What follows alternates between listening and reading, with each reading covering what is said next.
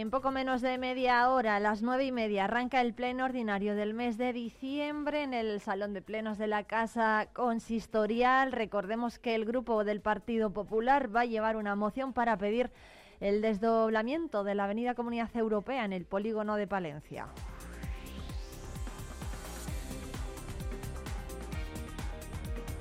Más asuntos. A la una y media del mediodía, la alcaldesa de la capital, Miriam Andrés, junto a varios miembros de la corporación municipal, va a recibir a los agentes tutores premiados en los terceros premios nacionales a las buenas prácticas del programa Agente Tutor en el Salón de Plenos.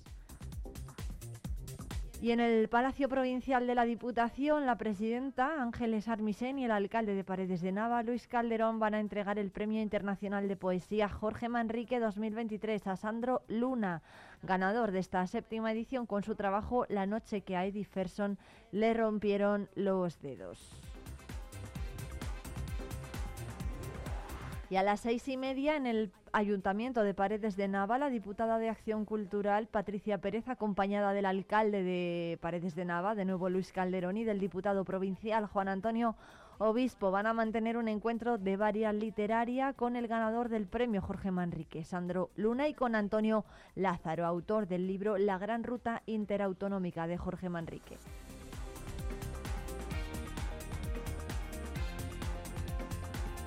Y más eh, cosas a las doce y media en el Salón de Actos del Hospital Río Carrión. El delegado de la Junta, José Antonio Rubio, va a asistir al acto institucional de homenaje a los jubilados de la Gerencia de Asistencia Sanitaria de Palencia.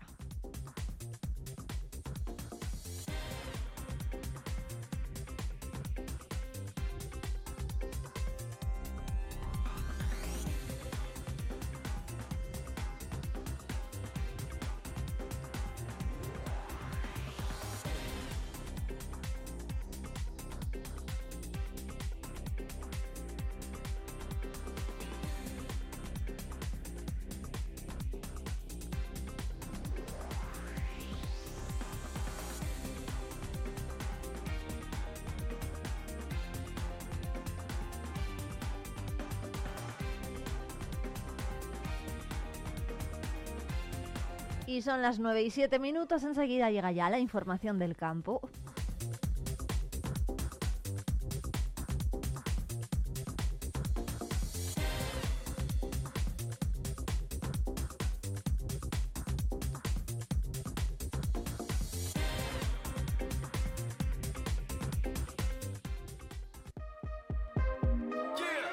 Vive Radio Palencia en el 90.1 de tu FM.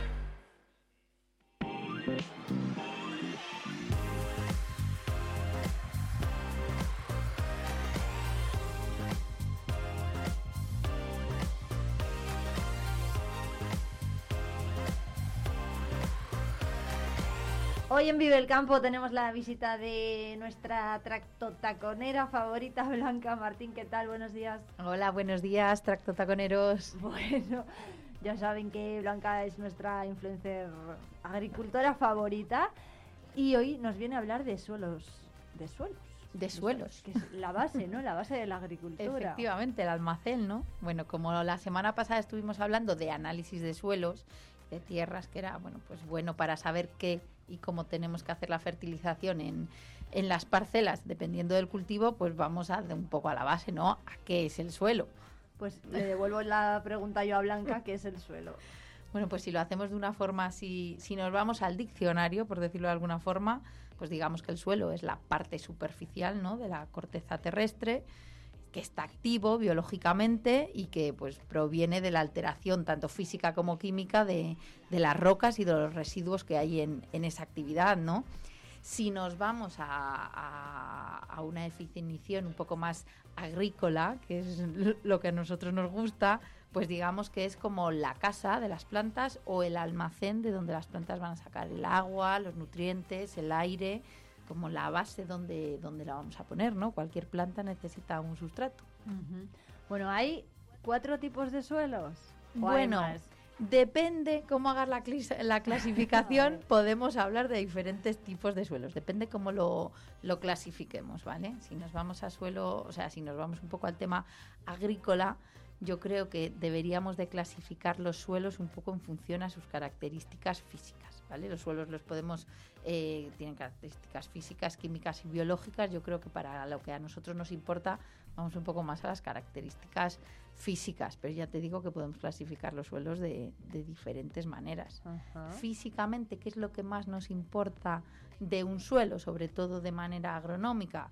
Pues su textura, su estructura y la profundidad la profundidad, porque bueno, pues dependiendo del cultivo que queramos poner, dependiendo de cómo tengan sus raíces o de lo profundas que van a ser sus raíces, pues vamos a necesitar un suelo más profundo o menos profundo, ¿vale? para, para que nos quede clara una cosa, si nosotros cogemos como un perfil, ¿no? En, en el suelo y cavamos, pues la primera parte digamos que es materia orgánica, luego está lo que es el suelo propiamente dicho, donde están pues esas características físicas, químicas y demás que hablamos, luego está el subsuelo y luego pues, como las rocas, ¿no?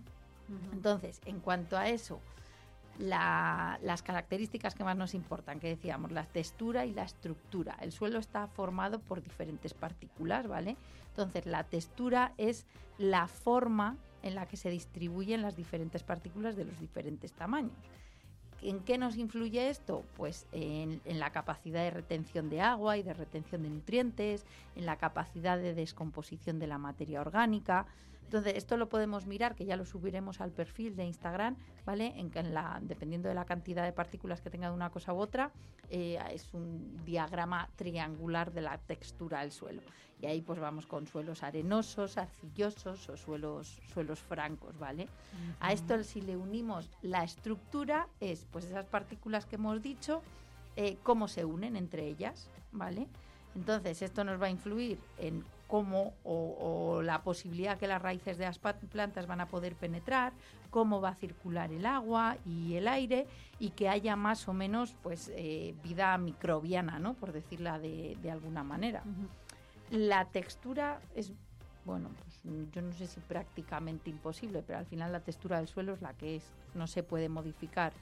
La estructura, algo podemos hacer en las labores, algo, ah, pero tampoco cuando aramos, volteamos la tierra y demás, ¿no?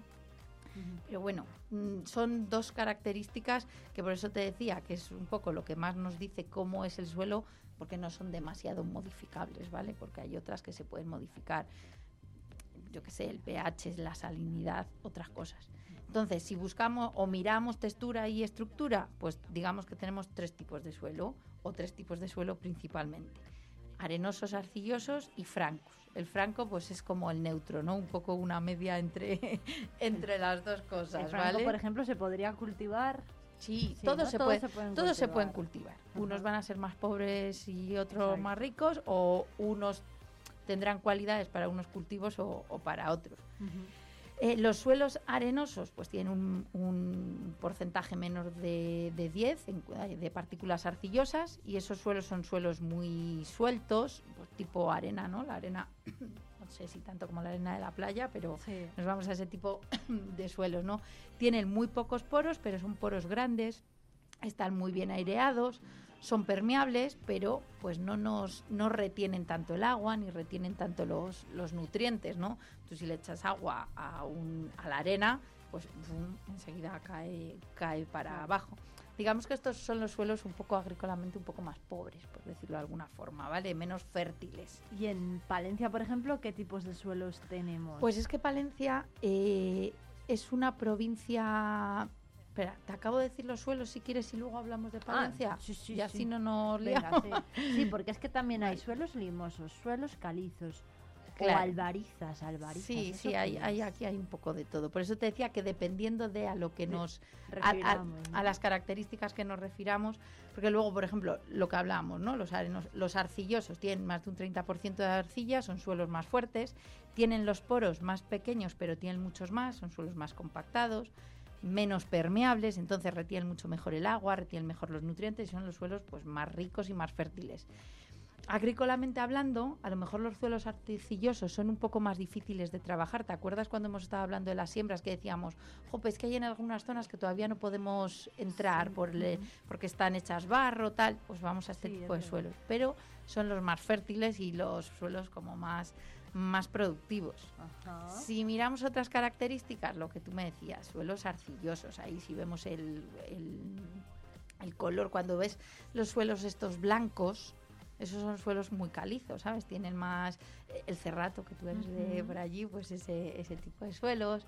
Eh, luego también podemos ir a suelos ácidos, básicos o neutros en función del pH. Por ejemplo, Palencia, que me preguntaba, es que Palencia es una provincia súper larga, entonces tenemos, eh, es muy diferente, porque incluso tenemos suelos eh, salinos, que eso también depende de la cantidad de sales que haya. Por ejemplo, toda la zona de la laguna de la Nava y por ahí, pues son suelos un poco más salinos que, otros. Lo que hablamos, el cerrato, pues es más calizo, es mucho más básico, tiene unos pHs más mayores de 7.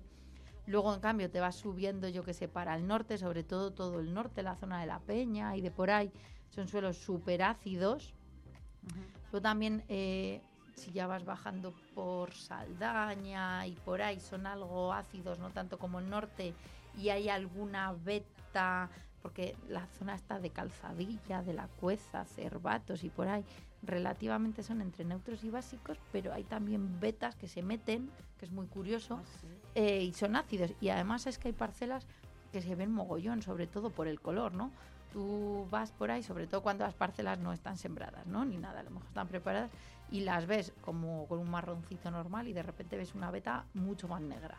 Pues eso es así Es de... por eso. O, o al revés, ¿sabes? Una los bajos. No sé, eso todo eso te lo da te lo da el suelo, que a lo mejor no le damos ninguna importancia, pero ya lo hemos hablado muchas veces, sobre todo cuando hablamos de los análisis, que al final es la base un poco de, Del cultivo. del ¿no? Que va- cultivo. Eso, ¿eh? Claro, esto va a condicionar qué tipo de cultivo podemos sembrar y también incluso la calidad, ¿no? Del fruto que recojamos. o- Claro, o que se dé mejor o peor, yo que sé, pues en los suelos arenosos. Todo el tema de, de frutales y demás, pues a lo mejor se van a, tipos un poco más, suelos más pobres.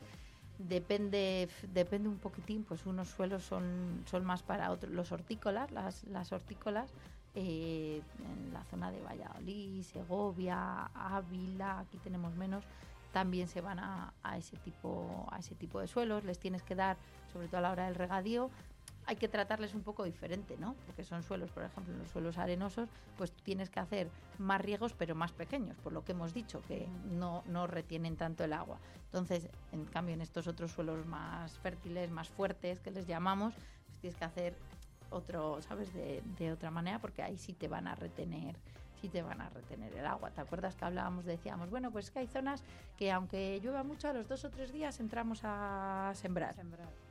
Pues viene dado muchas de esas cosas Por la calidad del suelo. Claro, por estas características. Que no es que sea ni mejor ni peor, ¿eh?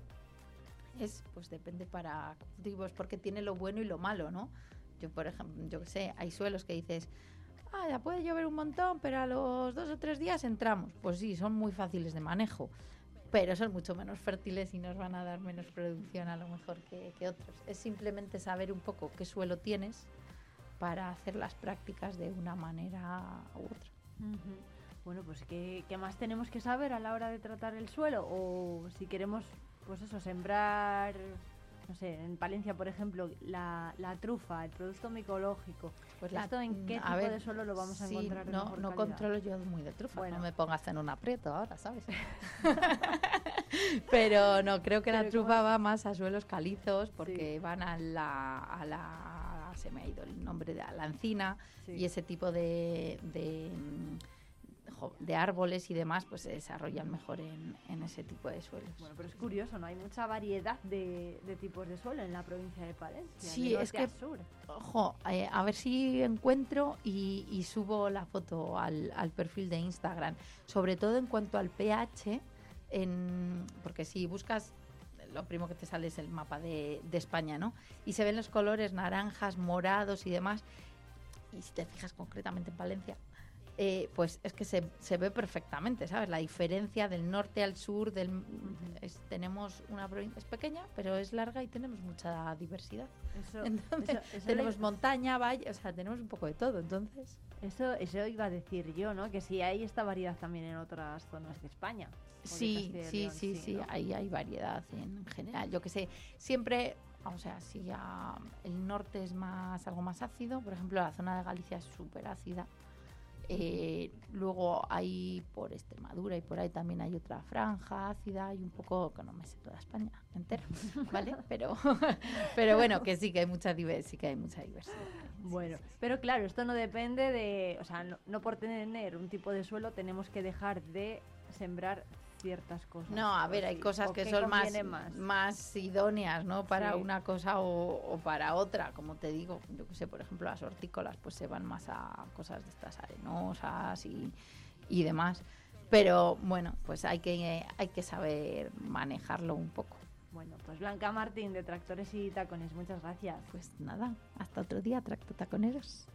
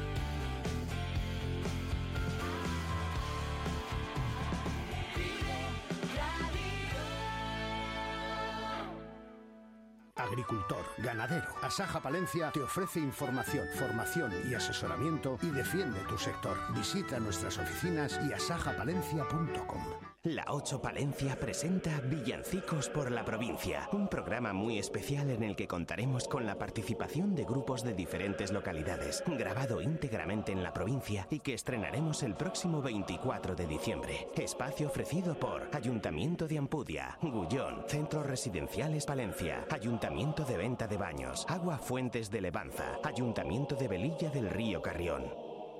Toca llenar la despensa. Hazlo en la Plaza de Abastos de Palencia. Ven y descubre Embutidos Luciano, desde 1939 ofreciendo calidad y sabor a los palentinos. aceitunas milagros, especialistas en banderillas de elaboración propia y todo tipo de aceitunas. Carnicería Raquel, ganadería propia en Baltanás, producción pequeña y artesanal de sabor incomparable. Compra en la Plaza de Abastos de Palencia. Acertará seguro. Atención, agricultor. Maquinaria y Recambios Agrícolas JM Ayuso le ofrece asesoramiento y venta de recambios agrícolas de marcas como Cleris, Keverneland, Bicon y Hardy, entre otras. Venta de maquinaria BCS. Disponemos de herramienta, compresores, motobombas, ferretería, tornillería. Visítenos en Avenida Andalucía 22. Reparto a toda la provincia. JM Ayuso, 30 años de experiencia nos avalan. Esta Navidad compra en Valencia. Nuestras empresas y comercios tienen todo lo que necesitas. Es un consejo de Autominerva, tu taller de confianza en calle Córdoba 5. Electricidad Santiago, en calle Mayor 124. ACF Palencia, Ferrayas y Forjados, en calle Levante 10. Clínica Veterinaria Argos, en calle Santiago 4. Compra en Palencia. Construye tu futuro. Hornillos de Cerrato, un tesoro escondido en el corazón de Palencia. Descubre su encanto rural, su historia fascinante y su gente acogedora. Ven y vive la experiencia única de Hornillos de Cerrato.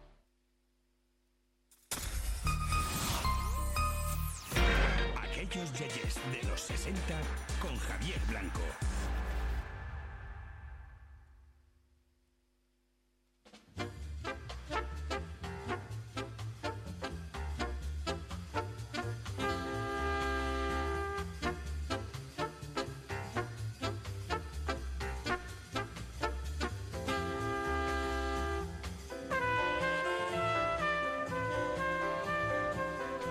Aquellos yeyes de los 60 es la sección en la que Javier Blanco pues nos acerca a la música de aquellos años, eh, de los años 60, 70, 80 incluso. Javier, buenos días, ¿qué tal? Buenos días, me pillas, estaba intentando localizar el regulador de volumen, no lo encuentro, así que tiro con, Ah.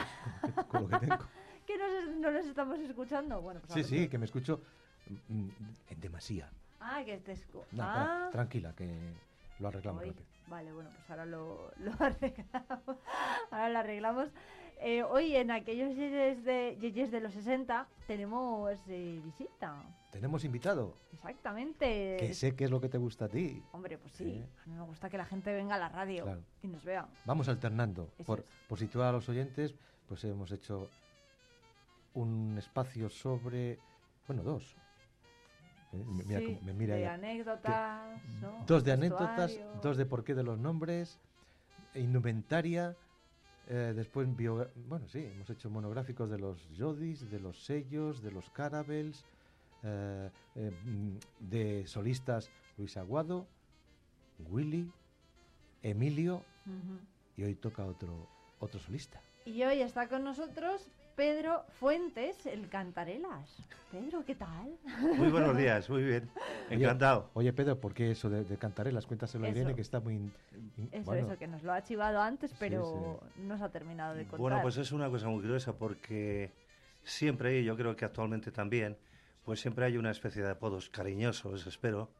Y este me le puso un compañero, precisamente Emilio, cuando él dejó el grupo Los, los Majaras.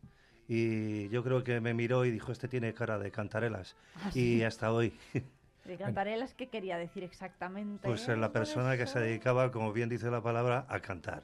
Ah, vale. o Bueno, Pedro tiene 68 años, eh, se vinculó a la música hacia los 17 o los 18. Bueno, antes en casa ya escuchaba cantar a su padre. Hay que Sí, sí, sí, mi padre fue el, el promotor, el promotor, porque él tenía, fíjate, en aquellos tiempos un grupo de amigos y entonces eh, les invitaban a, a tocar en las bodas previo pago de su importe y entonces acudían y cantaba por, por Antonio Molina y, y esta gente que era de, de su época. Y yo Ah, creo que de sí. ahí me viene. Sí. Y comenzó en el movimiento junior de, de Santa Marina. Allí formó eh, un grupo con otros amigos que se llamó Testimonio, entre ellos Cecilio, los dos hermanos Castro. Sí, ¿no? sí, eh, Cecilio y Carlos Castro, eh, Antolín y José Luis. Eh, Los apellidos de, de alguno de ellos no, no los recuerdo. Sí. Y luego los grupos en los que ha estado siempre cantando como cantante, pues si quieres lo hacemos a dúo, Irene. Venga. A, a ver si, si nos sale alguno repetido, ¿eh? ¿Sabrán los oyentes de qué grupos les estamos hablando? Sí, ¿no? Hombre, pues de los Por 60, supuestísimo. Los oyentes mayores. 63, 64, a partir de ahí, ¿no? Sí, a partir de ahí, sí, sí. Bueno, Sí. pues testimonio, Chanfix. No, dimensión. Parece que estamos jugando a... E- Era Chanfis, por eso me había, por eso me había quedado así. Ah, Cha- Chanfis de, Chanfix. de Carrión, sí. Chanfix, que son de Carrión, Dimensión, sí. Los Majaras los Ibers. y cocaína. Oye, ¿has visto? Cocaína. me ha- Sí. Bueno, me he quedado el último para... El mejor para el final. Menudos nombres. Pues quiero, No, quiero decir, cocaína porque... quiero decir en su favor que era una de las, ha sido una de las mejores orquestas con las que he estado. Lo que pasa es que no, no, no se acertó con el nombre para, para nada porque eh, llevaba equívocos, ¿no? Claro. Pero bueno, Sobre todo en Andalucía, que por, por aquellos años andaba la cosa... sí, sí. O sea, o sea, tú imagínate, un grupo cocaína, pues ya se iban a... a- a- ¿Sabes por qué lo de cocaína? Ya Irene? les hacían la cruz. Eh, ¿Por qué? ¿Por qué? Eh, Que nos, lo, que que- nos nos lo cuente cuente Pedro. Pedro, Sí, eso sí, es. Que tiene mucho que ver Eric Clapton ahí. Eh, Sí, porque eh, Eric Clapton tenía una, una canción, que, que una de las muchas que le llevó a la fama, que se llamaba Cocaína. Y espero, espero que, que, que sea por eso, porque nosotros éramos una orquesta que, hacemos, que hacíamos todo tipo de, de música. Pero sí, la verdad es que el nombre no estaba muy, muy, muy apropiado. Claro, esto en qué año, ¿de qué año estamos hablando más o menos? ¿80? Eh, 90? En torno a los... El cocaína en torno a los 70. Ah, 70. Sí, Ah. 70 quizás Son más de los 70 que de los 60, sí. Y ya era orquesta como tal, o sea, no era sí, grupo sí, sí, de sí, sí. música Era ni orquesta, nada. esta, sí. Ah. Sí, que Sí, estuvo sí. integrada por, por diversos músicos. Bueno, vamos a escuchar un poco de, de- de Sí. música, claro. Venga, y- Venga, y nos, ¿qué- qué os- nos situamos. qué por pongo, ejemplo, qué pongo? una versión que Pedro cantó en su día es un tema de Roberto Carlos que se titula Actitudes.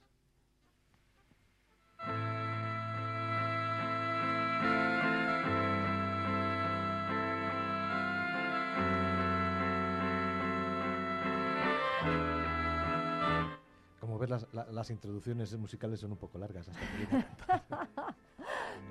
Y todo sucedió, mi amor se acrecentó, y tu cuerpo, mi cuerpo deseó. Mas hoy yo no quisiera ver la noche llegar, porque en la ventana... Bueno, esto es Pedro Fuentes y que sepan los oyentes que esta es la misma voz que una de las del coro Regina Angelorum, que es donde canta ahora mismo, Claro, Pedro. ahí es donde ha llegado ahora. Sí, sí. Ojo, eh, ojo. sí, sí. Bueno, Bueno. nos habíamos quedado creo que con cocaína, pero bueno, antes de cocaína eh, y los grupos por los que hemos enumerado anteriormente, pues... eh, ah, pasó la mili. Ay, ma, ay, amiga, la mili. La guadaña. La guadaña, sí, sí, sí. Sí, yo no, yo no llegué a tiempo. A mí me tocó hacerla, como, como todo hijo de vecino. ¿Y- y ¿Dónde? ¿Se podía cantar en la mili algo, aunque fuera en la litera o, o no? Se cantaba donde se cantaba siempre en la mila, o- en, en el bar. Ah, bueno, claro. bien, Hombre, sí. sin embargo, sí hay alguien que gracias a la mili eh, después entró a formar parte de lo que ya era su grupo en Astudillo, que fueron los Yodis, porque Luis y, y Tony se conocieron en la mili, precisamente, sí, dos de los miembros de, de los Yodis. ¿Dónde Pero bueno, esa, es otra historia que ya hemos contado. sí, Bueno, ya ¿La mili dónde cayó? ¿La, Ah, la de Pedro. Yo estuve en, en la SEO de Urgell, Ah, Regimiento Cazadores de Montaña, Arapiles 92. No se me olvidará en la vida. no se olvida nunca. Bueno, el caso es que volvió de la mili porque no a- allí no le querían ya, ¿eh? Por más tiempo. Y, eh, volviste a los Chanfis, además. Eh, volví, volví, volví a los ciber. Ah, a los ciber. Volví sí. a los ciber. Volví a los ciber. Y ahí he estado una, una gran parte del tiempo hasta que ya llegó un momento que, como se notaba que después de haber estado con, con otro tipo de orquestas que pues tenían pues más capacidad y, y- y más actuaciones, pues eh, se nos propuso ir a Madrid para, para abrir el campo y claro, había mucha gente, entre ellos el difunto Manolo Terán y eh, Laspi también, el- hoy en día ya fallecido. Miembros de cocaína. Sí. Y entonces, pues como ellos tenían trabajo aquí, pues hubo una parte de la gente que dijo que, que era muy difícil que dejaran su trabajo aquí y los que sí que teníamos libertad, pues nos quedamos en minoría y entonces eh, el grupo desapareció y yo pues volví entonces con, con los Ciber. Ha- Has mencionado a Manolo Terán. Sí que me gustaría que contaras una anécdota ocurrida. Ah, Manolo Terán, recordemos, guitarrista de muchos grupos. Javier se la sabe. Pero Sí, bueno, sí, pero que la- que la dice que la cuente para. que la cuente él, sí, claro. Bueno, que- yo era te- después de, de pasar eh, 24 horas sobre 24 horas juntos, ¿no? tanto en la furgoneta como, como cantando con los ensayos, el, el guitarrista que teníamos, que era el punteo, entonces Luis, hermano de, eh, de Mingo, el antiguo cantante de, de los Iber, pues hubo sí. en una actuación que él tenía una, una guitarra muy buena eh, y, y acabamos eh, la actuación, creo que fue en Santander, y él estaba orgullosísimo. Hoy, tío, hoy son, me ha sonado la guitarra de una forma apoteósica y le veíamos con una expresión de tal. Y, y claro, aparece Luis por allí y dijo, sí, sí, sobre todo porque te ha apagado el amplificador desde el primer momento. O sea que no había podido oír. Pues nada, de estas maldades que había entre compañeros que nos queríamos un montón. Como es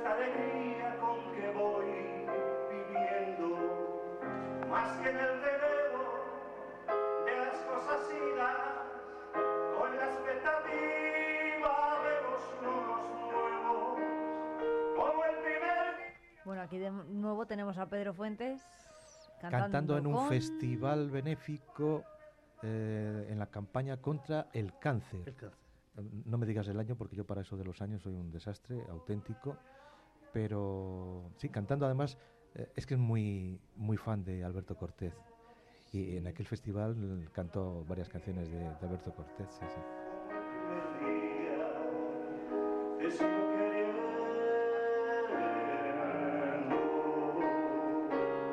Podemos pedir que cante en directo.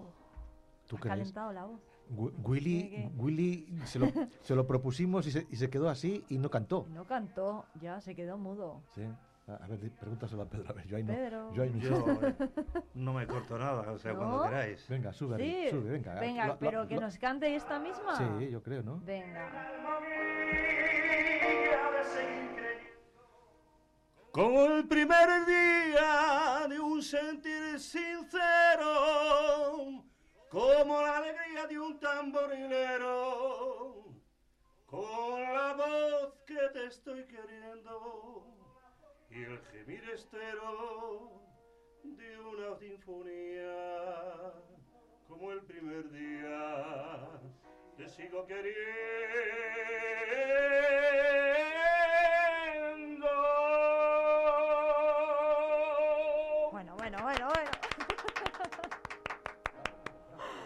Bravo, Oye, qué, qué vozarrón. Por favor. Claro, claro. Se nos va a hundir el estudio. Sí. Oye, yo estoy mirando el reloj como siempre porque al final nos falta nos falta tiempo. Nos Sí. hemos quedado por ahí con, con cocaína. Por cierto, eh, ¿con qué orquesta o con qué grupo ganaste más dinero? Porque como viene cocaína, Bueno, eh, que en, en este sentido ya ves, el, el nombre no importa porque en la capacidad de trabajo y la amplitud donde nos conocían con la orquesta cocaína, pues yo creo que fue, eh, no fue, no, ha sido la única vez donde, donde pues hemos tenido ganancias, ganancias toda la, toda la orquesta porque trabajábamos mucho y la verdad es que estábamos muy cotizados.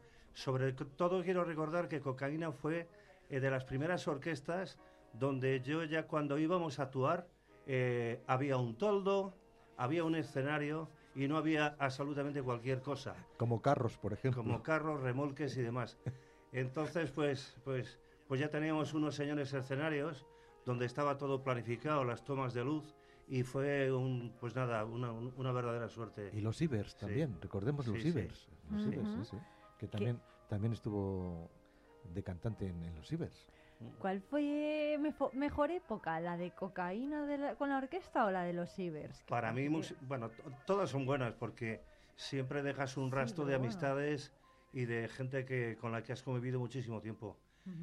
Pero si lo- en el plano musical y en el plano económico, pues eh, el año y medio, dos años que estuve con, con, con cocaína fue, fue de lo mejor. ¿Qué cuesta más?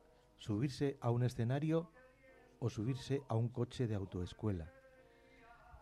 Pues si te gusta, cualquiera de los dos está bien. Yo he tenido esas dos profesiones y siempre he estado encantado.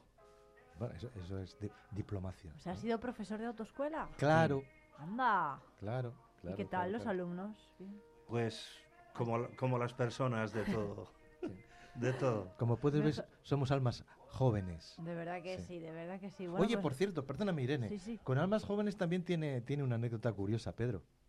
¿Ah, sí? Sí, sí, ¿Cuál? Sí, sí, bueno, tengo Almas una jóvenes fue un grupo también de los 60. curiosísima. Yo no había empezado todavía, acababa de salir de, de testimonio y entonces pues yo les acompañaba a este grupo, que eran almas jóvenes, y iba con ellos, pues les ayudaba a montar el equipo y tal, lo que se llamaba entonces el machaca, ¿no? El pipa, Entonces, el pipa. ¿Ah, sí? ¿Se Eh, llamaba así? sí. El machaca y el Entonces pipa. yo le- les ayudaba. Y un, un día por la noche, pues me dio por.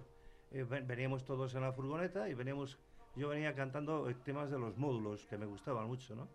Y, y- y me oyó uno, uno de los eh, de los que habían formado el, el- el grupo de almas jóvenes, que es mi amigo Isaías Garijo. Mm. Entonces no teníamos mucha confianza, pero eh, cuando llegamos a Palencia dice, oye, si quieres, eh, mañana te vienes a ensayar con nosotros y, y te hacemos una prueba. Claro, a mí se me hinchó el corazón y dije, bueno, yo aquí, Como aquí, como aquí, aquí. voy a, voy a arrasar. Y nada, eh, claro, hay que tener en cuenta que una cosa es cantar por libre, sin un tempo, sin una medida, eh, sin un acompañamiento, con donde tienes que hacer tus esperas y, y tienes que hacer tus entradas en el momento oportuno. Y entonces pues, yo estaba nerviosísimo y aquello fue, pues no un desastre, pero creo que lo siguiente, de lo siguiente. Bueno. Y, y Hasta este- tal punto que, En serio, ya será menos. hasta tal punto que, que cuando iban a quedar al día siguiente para mañana, pues les decía Isaías, le decía Gary, siempre leemos Gary, pues mañana a tal hora, mañana a tal hora, y cuando llegó a mí, eh, no se me olvidará la frase, dice, bueno, tú si eso mañana no vengas. y hasta hoy. ¿En Nos queremos mucho, sí, sí, sí, sí, sí, sí. mire, Bueno, mire porque- usted el, mire usted el reloj. Eh, pues es hora de, de, que- de despedirnos, de No sé, despedirnos. Aquí quien manda es usted. Como, ¿Yo? Claro. Claro, por eso miro el reloj. Que no- no- no- a mí me tutea, ¿eh? Todo el mundo. Ah. O sea que cuidadito con eso. Pero bueno, que pues muchas gracias, eh, Pedro Fuentes, por venir a aquellos yeyes de los 60. Javier Blanco. ¿Sabes lo que estoy pensando, Irene? Te lo ¿Qué digo pasa? rápidamente, que vamos a ¿Qué tener que repetir con los que han venido de invitados, porque eh, con 15 Porque minutos nos no quedamos tienen- sin oh, tiempo. quedamos- y luego no podemos escuchar más canciones que... Hombre, claro, que pues más sí, que material, vengan. claro, que bu- claro. A Pedro ahora Lo citamos para la semana o sea, que viene o dentro de Repetimos tres, eh, con, los, con los que han venido de, de solistas. Bueno, pues yo encantada de recibirles, ¿eh? desde luego que sí, Pedro Fuentes, un placer, muchas gracias. Igualmente, muchas gracias. Y a Javier, pues le vemos la próxima semana. Feliz Navidad. Igualmente, feliz Navidad. Feliz Navidad.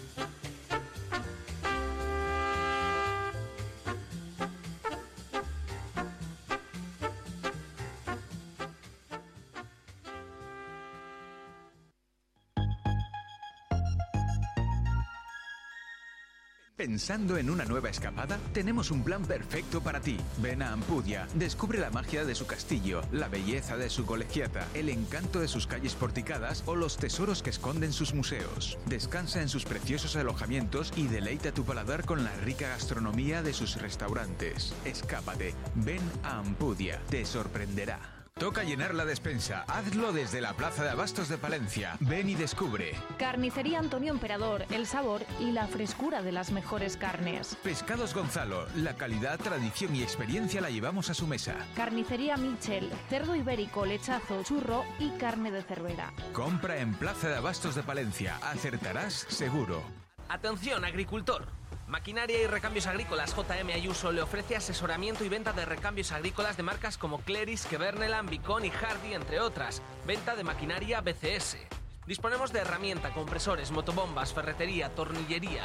Visítenos en Avenida Andalucía 22. Reparto a toda la provincia. JM Ayuso, 30 años de experiencia nos avalan. Esta Navidad compra en Valencia. Nuestras empresas y comercios tienen todo lo que necesitas. Es un consejo de Autominerva, tu taller de confianza en calle Córdoba 5. Electricidad Santiago, en calle Mayor 124. ACF Palencia, Ferrayas y Forjados, en calle Levante 10. Clínica Veterinaria Argos, en calle Santiago 4. Compra en Palencia. Construye tu futuro. Plaspisa, líder en transformación de materias plásticas. Dispone de soluciones para todo tipo de clientes y empresas. En nuestra nueva planta hemos apostado por la investigación, el desarrollo y las nuevas tecnologías como motor para la fabricación de nuevos productos indispensables para el mercado actual. En Alar del Rey Plaspisa, comprometidos con el futuro. Esta Navidad compra en Palencia. Nuestras empresas y comercios tienen todo lo que necesitas. Es un consejo de El Danubio, en calle Mayor 47. Librería Iglesias en calle Mayor 55. Seguros Albadri Revilla, tu equipo de confianza en Palencia. Fricopal en Avenida de Cuba 63. Compra en Palencia. Construye tu futuro. Vive la escapada con Vive Radio Palencia.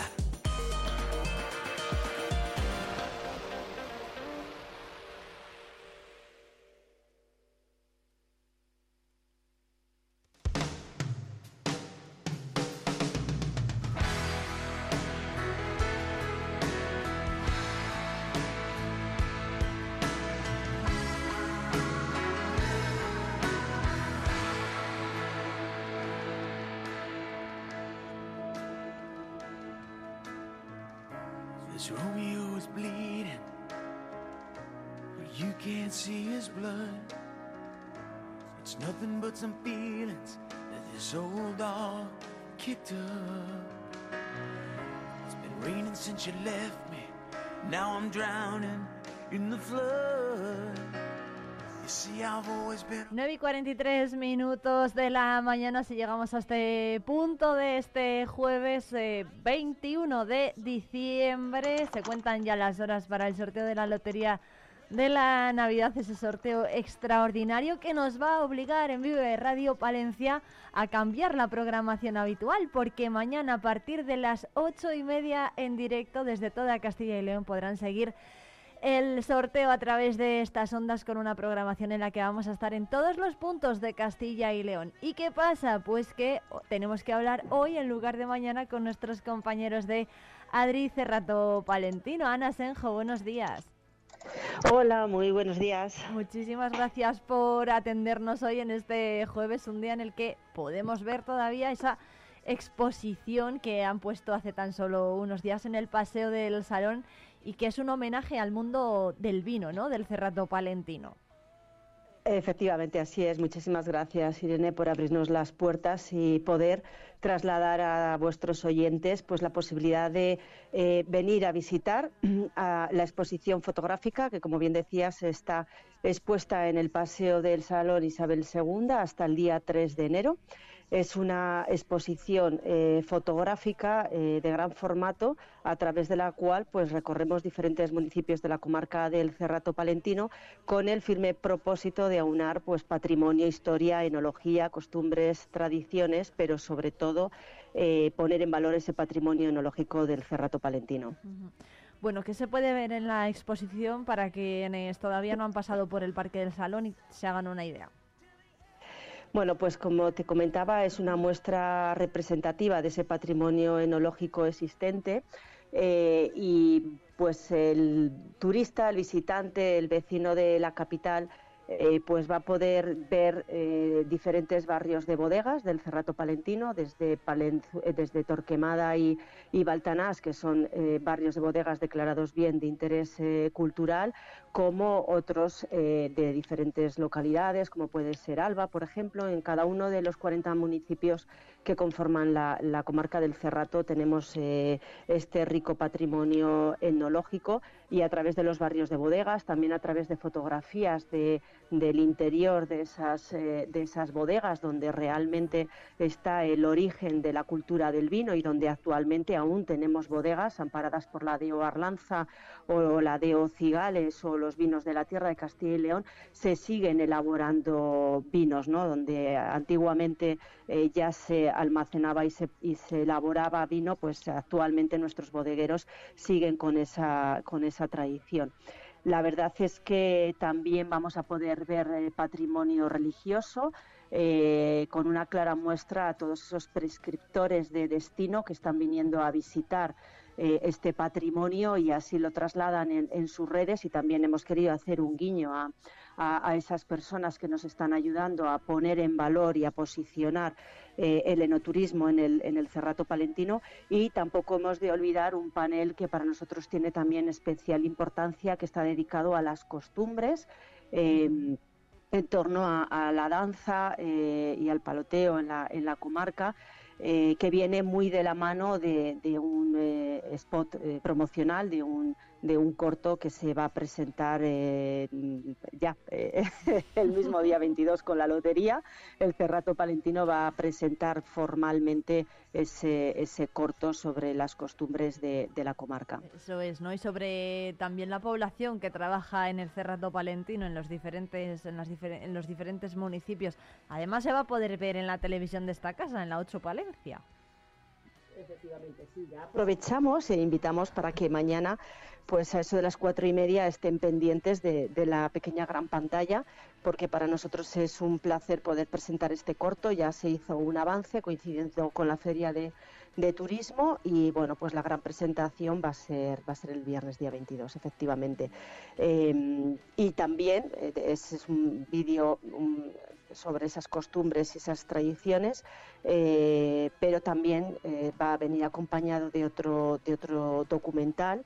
Em, que también nos parece muy interesante porque muestra la comarca del Cerrato Palentino como un lugar de emprendimiento eh, para todas aquellas personas que estén pensando en desarrollar su proyecto personal y profesional en el medio rural. Bueno, hay otro objetivo ¿no? que siempre se marca Adri Cerrato Palentino, que es el de seguir trabajando en, el apoyo al emprendimiento. También se va a seguir haciendo en 2024. ¿De qué forma? Efectivamente, bueno, la, estrategia de la mujer rural, de la que ya tuvimos la oportunidad de, hablar contigo estos meses eh, pasados. Eh, ya ha finalizado, pero lo que sí que es cierto es que nos ha permitido abrir un nuevo camino para el sector, hacia el sector agropecuario principalmente, pero también hacia otras actividades muy alineadas con la innovación. Si a esto le unimos la experiencia de Adri Cerrato Palentino en diferentes actuaciones de impulso y de dinamización de la comarca que viene realizando ya en estos últimos eh, casi 20 años, pues el compromiso es eh, mantener esa línea de, de trabajo. Eh, no debemos de olvidar que el Grupo de Acción Local tiene un poder de dinamización imprescindible.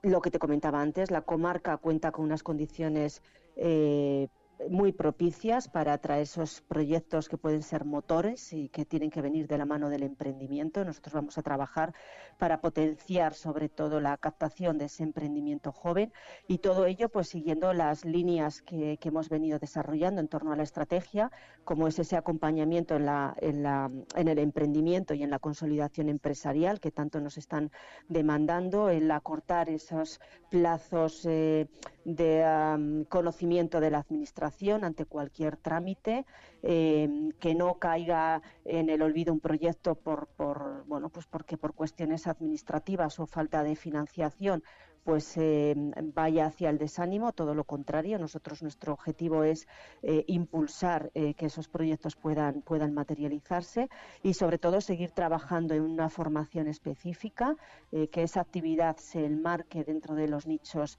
que se están identificando en la comarca y también, por supuesto, seguir difundiendo todas las iniciativas que se van emprendiendo. Esto nos está dando, la verdad, que muy buenos resultados gracias de la mano de los medios de comunicación que nos estáis ayudando a poner voz a todos esos proyectos que se están emprendiendo en la comarca del Cerrato Palentino. Bueno, pues Ana Senjo, técnico de Adri Cerrato Palentino, muchísimas eh, gracias por atendernos.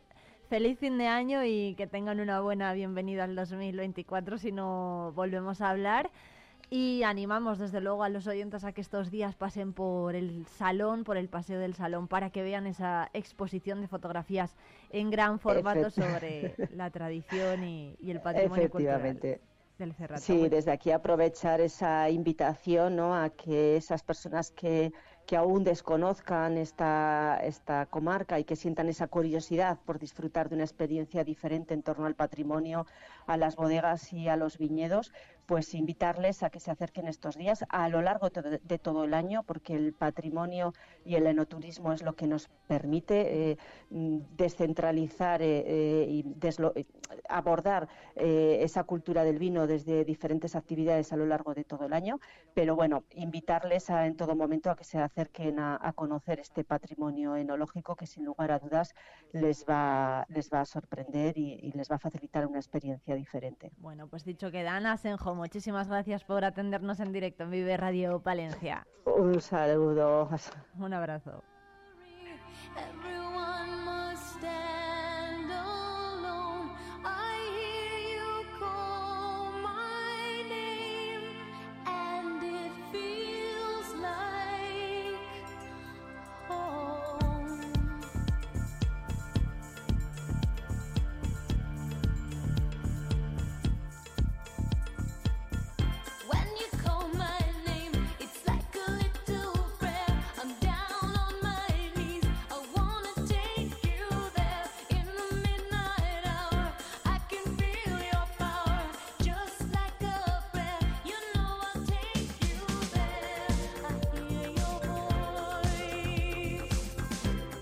52 minutos de la mañana. Jesús García Prieto, ¿qué tal? Estamos en jueves aquí en Vive Radio Palencia. Hoy te presentamos dos nuevas canciones. Lo último para Shinova es un paseo hasta la ciudad de Berlín.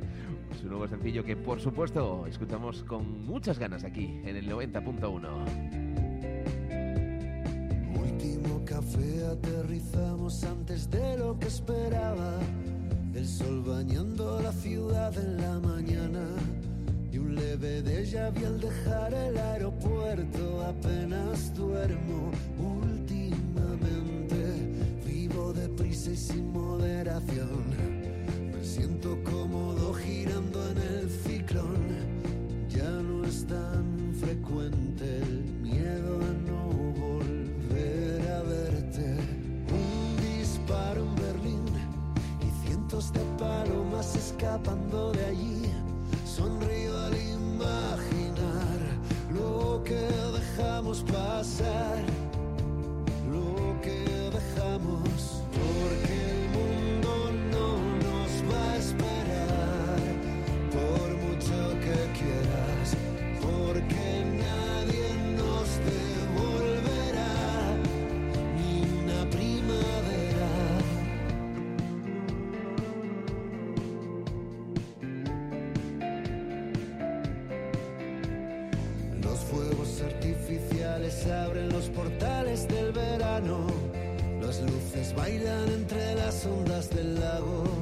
Y en el aplauso más violento me despierto de aquel momento en otro universo. De atardeceres en nuestro balcón. De los vecinos raros en su eterna discusión. De la culpa cuando en casa hay alguien esperando. Un disparo en Berlín y cientos de problemas escapando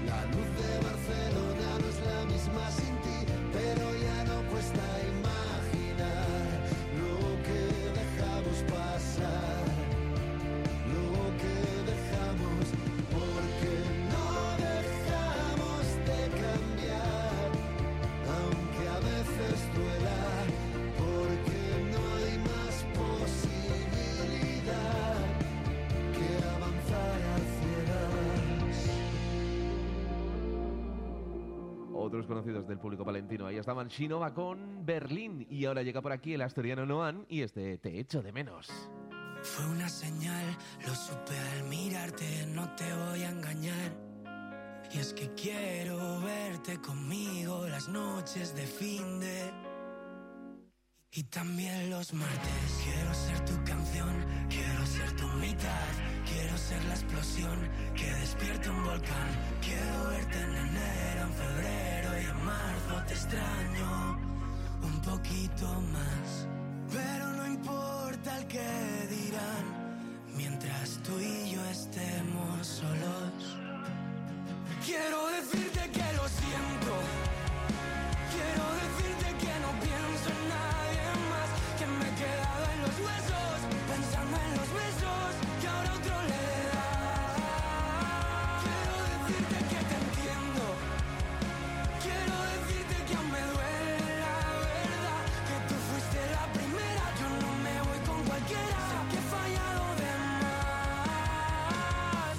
echo de menos. Quiero tus besos, tus abrazos, tú y yo siempre haciendo el raro. Tu foto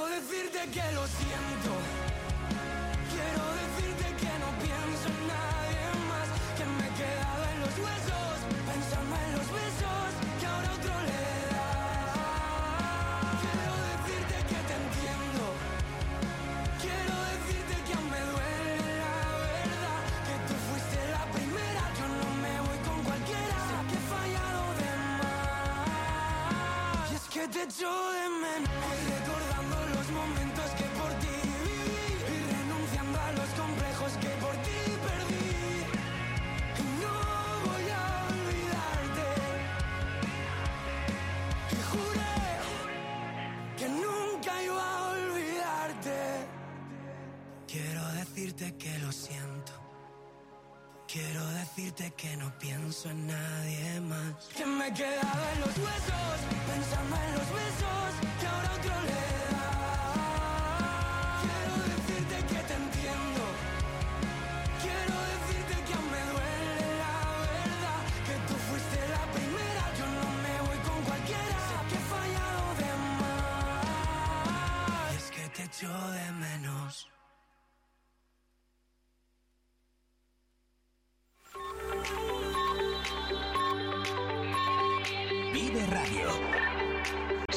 10 de la mañana. Palencia 90.1.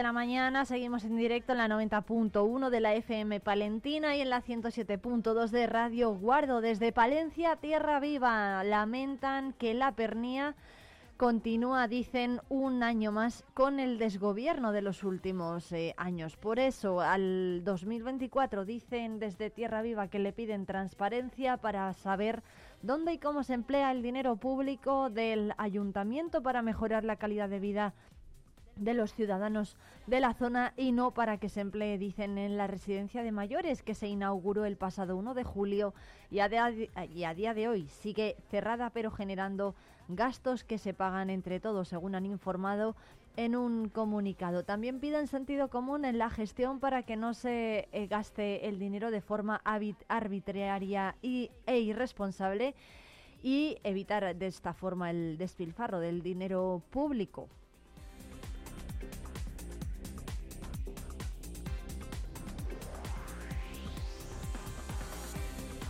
También piden que se respeten las leyes que son iguales para todos los ciudadanos, dicen. Honestidad y coherencia y equidad para el ayuntamiento de esta localidad del norte de la provincia palentina.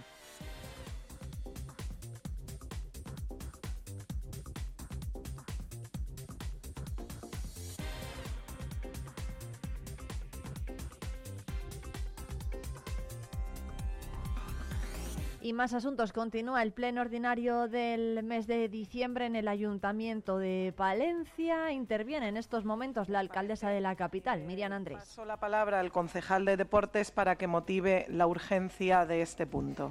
Gracias. Bueno, bu- muchas gracias, buenos días a todos. Gracias, alcaldesa. Bueno, todos recordaremos el pleno extraordinario del 2 de noviembre del 2022, donde el resultado de, de esa votación fue 13 votos a favor, 9 en contra y 3 abstenciones, llegando al acuerdo de pleno de integración o disolución del, Patronato Municipal de Deportes. Eh, llegados a este punto, yo sí que pediría un ejercicio de imaginación, ¿no? En el sentido de, de imaginar que todos somos entrenadores de un equipo, por ejemplo, un equipo de baloncesto. Desde ese momento yo entiendo que todos tendríamos que haber trabajado en ese sentido, ¿no? Es un ejercicio de responsabilidad y de confianza un poco a la ciudadanía. Sí que es cierto que en ese ejercicio de imaginación como entrenador titular, ¿no? Sí que pido disculpas porque yo, en la medida de mis posibilidades, no he podido materializar, ¿no? No, estoy solo, ¿no? Yo creo que en un acuerdo plenario teníamos que haber sido 25 personas. Podemos echar la culpa al árbitro, a las circunstancias, a los jugadores, a anteriores entrenadores, ¿no? Pero bueno, sí que es cierto que hubiera facilitado las cosas ¿no? en estos seis meses de trabajo que hubiera habido un trabajo previo, un trabajo previo en el que mm, se hubiera trabajado en ese sentido. Eh, llegados a este momento podríamos decir que nuestros jugadores estaban jugando otra liga, y es cierto, estaban jugando la liga de procesos de estabilización del empleo. Eh, sí que es cierto que todo eh, pues todo el área de personal estaba dedicándose todos sus esfuerzos a esos procesos de estabilización, a esa modificación de la relación de puestos de trabajo.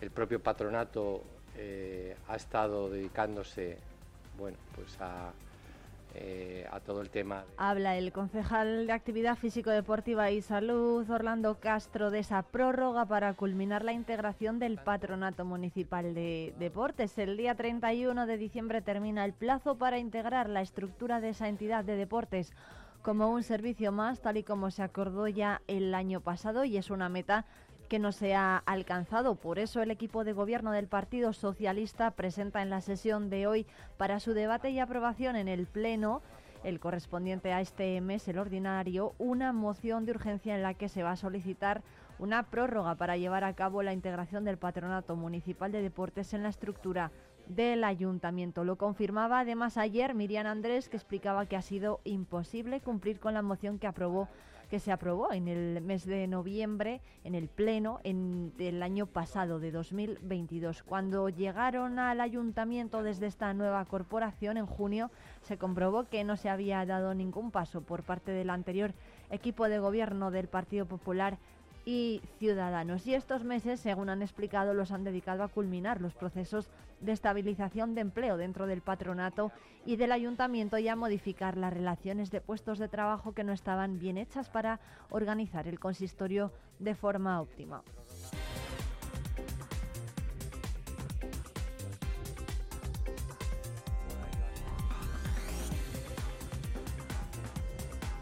Moción de urgencia que se va a debatir junto a otras dos. Una es la que presenta el Grupo Político de Izquierda Unida Podemos con motivo de la reprobación al vicepresidente de la Junta de Castilla y León, Juan García eh, Gallardo, por discursos de odio. Y la otra es la moción que va a presentar el Grupo del Partido Popular para la elaboración de un proyecto que tenga como objeto la realización del desdoblamiento de la Avenida Comunidad Europea.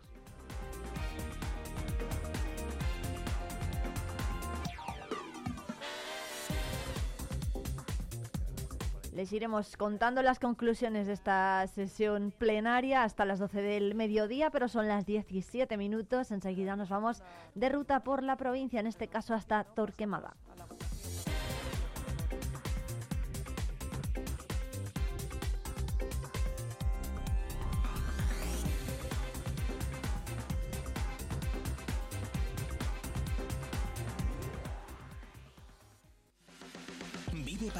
Vive tu provincia. Vive tu pueblo. Vive Radio.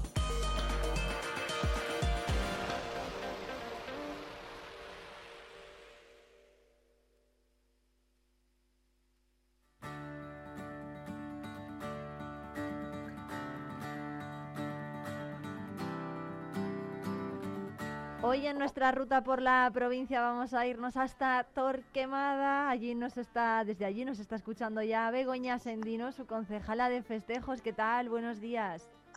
Hola, muy buenos días a todos. Muchas gracias Begoña por atendernos. Hay que decir que en Torquemada están preparando muy pero que muy bien las Navidades. Hay un montón de actividades. Begoña, ¿por cuál podríamos empezar? Pues mira, la verdad que Torquemada va a disfrutar este, estas Navidades de una gran cantidad de actividades y actuaciones muy diversas y distintas para todas las edades y los gustos. No podemos olvidar pues, a nuestros mayores, que la verdad que les nos merecen toda nuestra atención. Pues mañana, jueves 21, eh, en la residencia de los mayores, eh, tenemos la visita de varios papalos noeles para que les hagan pues eh, una entrega de regalos y también les van a hacer una especie de café con merienda, coloquio, para pues para hacerles una tarde divertida y entretenida que también merecen su espacio. Bueno, ¿qué más? Eso para en cuestión de los mayores también tenemos una actuación el día viernes 22 de diciembre, pasado mañana, que irá el dúo musical de Rechupete y les hará pues villancicos, canciones y entretenerles. ¿Cuántos eh, conciertos están eh, organizando para estos días para Torquemada y quiénes son las personas que, bueno, que van a actuar y, o que los organizan? Pues mira, tenemos festivales de Navidad. Eh, el Festival de Navidad no puede empezar una Navidad eh, efectivamente sin un festival de Navidad eh, organizado por el profesorado y realizado por los alumnos del Colegio Público Héroes de la Independencia de aquí. Será el mañana. No, el viernes 22 de 10 y media a una y media en el Centro Sociocultural. Ese mismo día por la tarde, a las 6 de la tarde, también tendremos eh, po- por la programación de circuitos escénicos de la Junta, el Ayuntamiento tiene concertado una actuación de grupo, ma- grupo Camarú de teatro para los niños.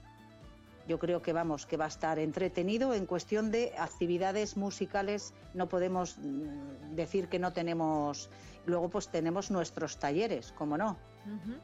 ¿De qué talleres estamos hablando, Begoña? ¿Cómo nos podemos apuntar? Pues mira, tenemos ¿qué talleres de manualidades y hay este año como novedad un taller de cuero. Pues mira, tenemos eh, talleres el martes 26 a las cuatro y media de la tarde en la Asociación San Isidro. Nos organiza un taller de cuero.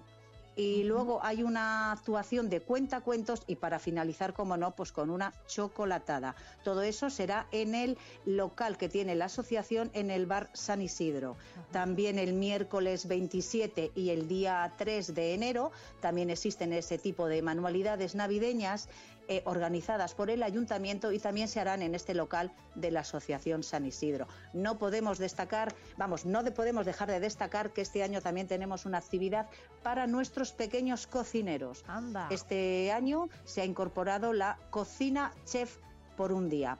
Los niños de a partir de 5 años hasta 12, al de 11 de la mañana, irán eh, por cortesía del restaurante Catalina, Ajá. y en colaboración con el ayuntamiento van a, a comprar a, las- a los establecimientos de aquí locales, van a comprar todo lo necesario para realizar una comida y un postre navideño con Marisa. Evidentemente, pues eh, no, no puede fal- faltar algo para los Begoña, jóvenes. Begoña, Y Begoña, Begoña, Begoña, que coge carrerilla Begoña y no y no para, Begoña, un segundo. Que yo no sé si los Dime, vecinos, dime. los niños de Torquemada son muy cocinillas o no. Pues la verdad que yo creo que sí que les gustan, a todos les gustan. Date cuenta que cuando la Feria del Pimiento también se hace un concurso Masterchef, claro, tipo claro, que cocina. Entonces yo creo que sí, además yo creo que la, según viene la vida hoy tiene que aprender a cocinar todo el mundo, niños y mm, vamos, evidentemente adolescentes que yo creo que cada vez saben menos Sí, ¿no? en cuestión de cocina. Lo estamos dejando un poco sí. los jóvenes lo de la cocina. Pues eh, yo como madre, mm, la mía, la pequeña es muy cocinillas y tengo miedo, pero me hace unas tortitas, me prepara no sé qué y la verdad que mm, se maneja. Es decir, no friega, pero se maneja. Bueno, hay que repartir. Si la dejas, sí. Unos, unos se ensucian y otros tienen que limpiar después. Hay Luego que compartir, puede- sí. Luego se pueden cambiar las tornas y hacerlo al revés, pero es verdad que a veces da un poco de pereza ¿eh? limpiar, pero también forma parte del cocinado, lo de la limpieza, así que bueno, Pues sí, sí. em, entonces los niños que quieran participar en ese concurso tienen que hacer un plato navideño. Pues eh, van, a, van a ir a de compra y entonces depende lo que tenga organizado Marisa, eh, la del restaurante Catalina, eh, van a cocinar un típico plato, el que ella decida, eh, y un postre.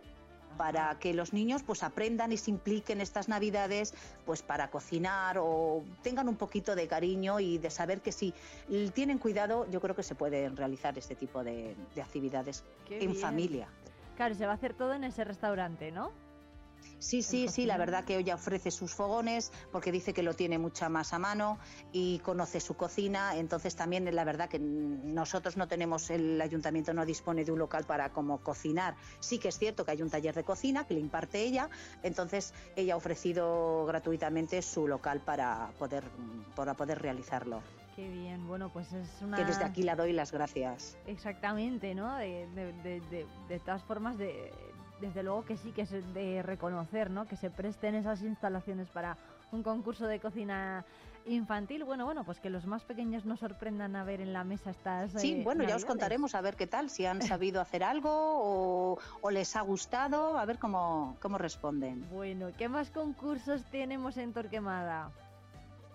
Pues lo que es en concursos así de, pues tenemos el concurso de eh, Navidad, lo que se dice concursos de belenes y decoración navideña. Es nuestro cuarto concurso y tenemos también el Yo compro en mi pueblo. El Yo compro en mi pueblo es la décima edición en lo que se apoya al comercio local y desde el día 24 de noviembre la gente que ha comprado en dichos comercios se les ha entregado unos tickets y se sortean unos premios. Son 20 premios de 100 euros cada uno para gastar pues en las cuatro tiendas peluquería y farmacia que dispone pues ahora mismo el municipio abierto. Yo creo que es una gran iniciativa. Eh, la gente siempre al final se consume si no es en un sitio o en otro y yo creo que pues va a ayudar además en estas épocas navideñas eh, viene bien. ¿Cuánto, qué tal ha funcionado este concurso a lo largo de los años? Y por ejemplo, este último Pues- año, ¿qué tal ha funcionado? Yo creo, hasta ahora la verdad que ha ido bien, porque mira, ya tenemos ciertos ganadores que nos están prestando los tickets y porque les tienen que consumir ahora desde finales de diciembre hasta, creo que es hasta el 30 o 31 de enero, para que hagan ya las, realicen las compras navideñas.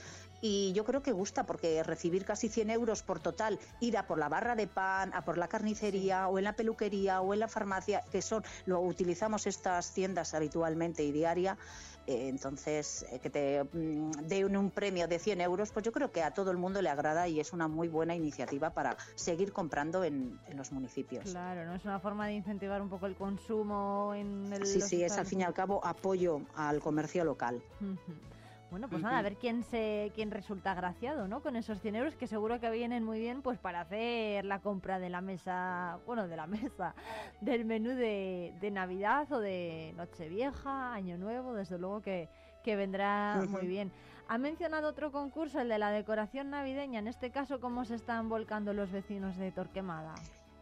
Pues mira, a través de la a raíz de lo de la pandemia, pues como todo el mundo no se podía hacer, entonces se organizó pues una que cada vecino pues decorara sus fachadas, hiciera belenes. Entonces es el cuarto concurso de belenes y decoración y la verdad que la gente sí que participa porque hay gente la verdad que es, mm, se vuelca muchísimo, pone saca muchas lucecitas, eh, saca sus belenes mm, y por lo menos das un paseo. Tenemos una ruta, el ayuntamiento con los inscritos hace una ruta, un mapa y la gente puede ir visitando ciertos días a la semana que tenemos para poder ir eh, mm, viendo las decoraciones navideñas que han hecho y luego evidentemente pues hay un concurso y con un premio. Claro, luego hay que votar, ¿no? Los vecinos votarán la fachada Sí, que más les yo creo que mm, hasta ahora no sabría decirte quién ha votado los premios, porque yo soy nueva, pero la gente hasta ahora no se han, no se han enfadado vecinos. Yo creo que los premiados han, sido son, han sido coherentes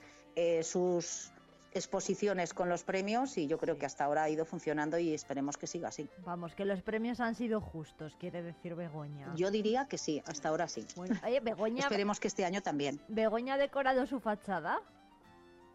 Eh, mira, todos los años decoro. Es el primero que no tengo tiempo porque me pilla todas las mañanas. Luego por las tardes marcho a Palencia. Entonces, hasta ahora, pero sí que tengo intención de por lo menos en la ventana poner eh, que siempre pongo unas, unas estrellas y siempre pongo algo. Bueno, ¿hasta qué día tiene Begoña Sendino para decorar la, no, no, yo no voy a poder participar, desde luego. Ah. Pero vamos, los días donde la gente tiene que visitarles son 24, 25 y 31 de diciembre y 1 y 5 y 6 de enero para que la gente, mm, vamos a decir, tenga esos días expresamente más abierto sus fachadas o sus puertas, porque hay gente que lo hace en sus garajes, los belenes, y Ah, la verdad que, que funcionan. Y Está los, bien. los belenes. Por lo menos da ilusión pasear y ver, mm, ver pues, un, un pueblo eh, con gente, un pueblo iluminado, con ilusión y, y que te hace pues, salir a tomar un café y a dar una vuelta. Claro que, claro que sí. No, por cierto, los belenes que eh, tienen que estar a la vista en la calle. Eh, esos días concretamente sí, hay gente que los tiene mm, directamente en el portal, entonces esa puerta tiene que estar abierta, o hay mucha gente que también lo hace en, la- en el garaje, entonces abren las puertas y la gente esos días sobre todo son los de ver. Otra cosa es que tú lo estés preparando, estés así y decidas abrirlo, pero los días concretos 24, 25 y 31 de diciembre, 1, 5 y 6 de enero, esos tienen que estar abiertos al público porque son cuando, por ejemplo, el jurado puede ir a verles, y se valora, se ve la cantidad de bullicio que hay, porque yo sé que hay gente que reparte chocolate cuando van a verles, y a no sé qué, entonces incentiva, pone música. La verdad que es un eh, hacer el circuito es entretenido, divertido y es pues eh, seguir en el pueblo mm, dando ilusión. Bueno, pues eh, desde luego que no faltan ¿no? las, las actividades y los itinerarios de este tipo eh, que bueno nos permiten ver un poco cómo está decorado el pueblo y también, oye, coger ideas, ¿no? Porque a los que nos gusta poner el Belén en casa siempre decimos, ah, pues mira esta figura, ah, pues eh, fulanito ha puesto esta, esta figura. Sí, que sí, hay gente tal". que está haciendo Hay figuras a mano, es Ah, decir, a mano, pues tipo arcillas, tipo con legos. La verdad que yo creo que, que está bien. Bueno, se lo trabajan entonces. Eh, por lo ¿eh? menos se van renovando y van teniendo ideas y van incorporando unos años unos, otros años amplían. Y la verdad que sí, que no son los típicos tradicionales que también valen, ¿eh? Pero Eso bueno, es. la gente va innovando dependiendo de los niños que tengan Claro. y, y así. Claro. Bueno, ¿cómo van a dar la bienvenida al 2024 en Torquemada? Bueno, pues la verdad que, bueno, no podemos olvidar que el día sábado 30, eh, Torquemada es un pueblo de motor, Torquemada le gusta, eh, Torquemada no puede pasar, no podemos pasar frío en ese, y arranca el sábado 30 con la quinta carrera Cross Country por parejas. Eh, organiza Pistones del Cerrato, patrocina el ayuntamiento y se hace en el lugar de circuito de Valdesalce. Ese mismo día pues tenemos también la quinta carrera San Silvestre y la donación será para la Asociación de Enfermos y Familiares de Hipertensión intra- intracraneal idiopática eh, de dos euros de inscripción, que la verdad que mm, con la que tienen sus premios los primeros, las categorías de, en varias categorías de adultos, junior, eh, infantiles y luego pues hombre un premio por ir bien disfrazado porque también hemos enfocado un poquito hacer la San Silvestre pues divertida con al mejor disfraz y también luego pues todos los dorsales se meterán en una urna y también habrá un premio pues por solo por participar y tener esta esta iniciativa de querer mm, pasar la tarde en compañía pues, de todos los vecinos del pueblo, que será el sábado 30. Y cómo no, tenemos el domingo 31 la tradicional fiesta de la hoguera. Pues la hoguera, y así se recibe Torquemada el día, el, el día 1 de enero, porque a, a las 12 de la noche, los quintos del 2024, al lado de la iglesia, eh, ofrecen la tradicional hoguera encendido en la que te ofrecen una pasta y un vino o una quina para pues, en- seguir entrando en calor. Y a las 3 de la mañana abrirán el pabellón cubierto municipal para seguir con una fiesta de quintos con unos DJs. La verdad que yo creo que lo, en ese sentido lo tenemos también, lo tienen ellos también muy bien enfocado. Bueno, eh, ¿Cómo Begoña- no nos va a faltar Sí. pues eh, la tradicional y la verdad que muy buena iniciativa de la cabalgata? La cabalgata este año va a ser un poquito diferente. La verdad que un grupo de madres se ofrecieron para mm, hacer una carroza. El ayuntamiento, vamos, está volcada con en toda la ayuda que puedan necesitar.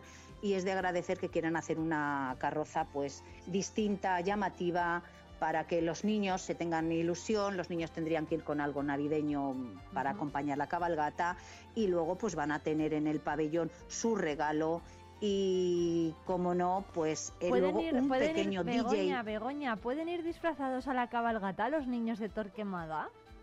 Claro, y de hecho se, en el programa pone que vayan con una con algo navideño para acompañar a la cabalgata. Eso y es. están invitados con un complemento navideño. eh, después de van cuando lleguen al pabellón eh, recibirán el regalo de sus majestades, que son que están vamos vamos a decir personificados por los quintos y evidentemente luego los pequeños van a tener su DJ, porque ¿por qué no van a tener los niños nuestro DJ infantil?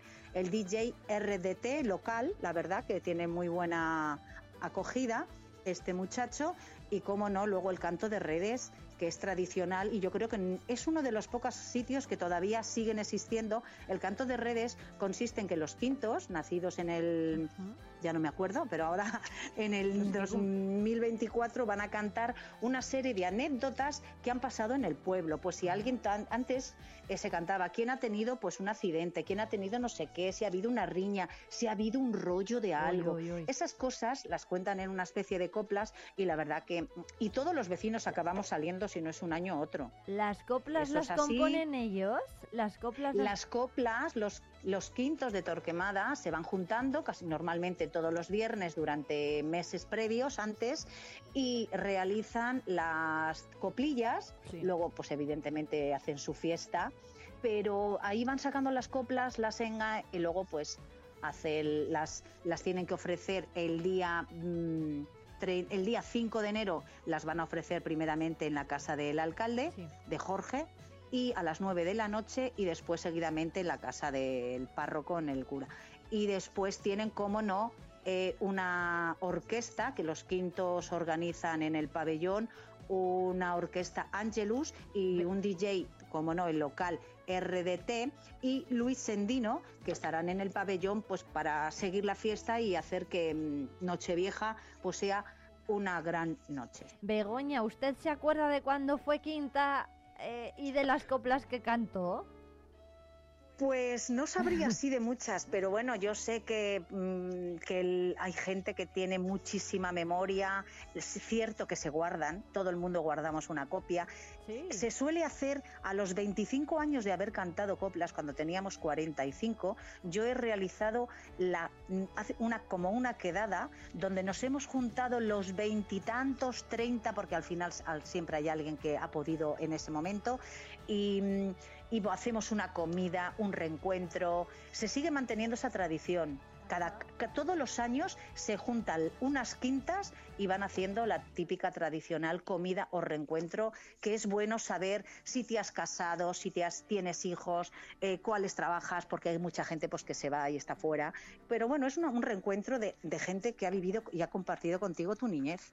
Pues Begoña Sendino, concejala de festejos del Ayuntamiento de Torquemada, muchísimas gracias y felices fiestas.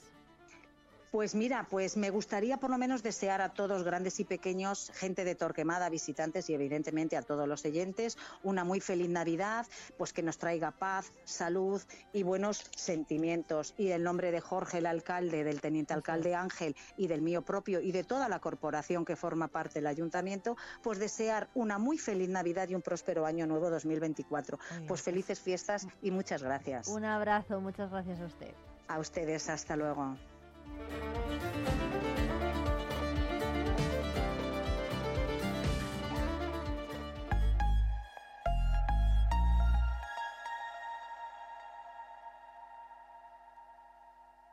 Una Navidad llena de magia y de ilusión con Teatro Ortega. Día 3 de diciembre a las 12 y media, tributo musical La Sirenita. El jueves 14 de diciembre a las 8 de la tarde, Mocedades y los Panchos. El lunes 25 de diciembre a las 6 de la tarde, El Cascanueces con el Ballet de Kiev. Y el jueves 4 de enero a las 5 de la tarde, la obra musical para niños Los Tres Cerditos. No te lo puedes perder. Consigue tus entradas en nuestra web teatroortega.com o en taquilla. Esta Navidad compra en Palencia. Nuestras empresas y comercios tienen todo lo que necesitas. Es un consejo de...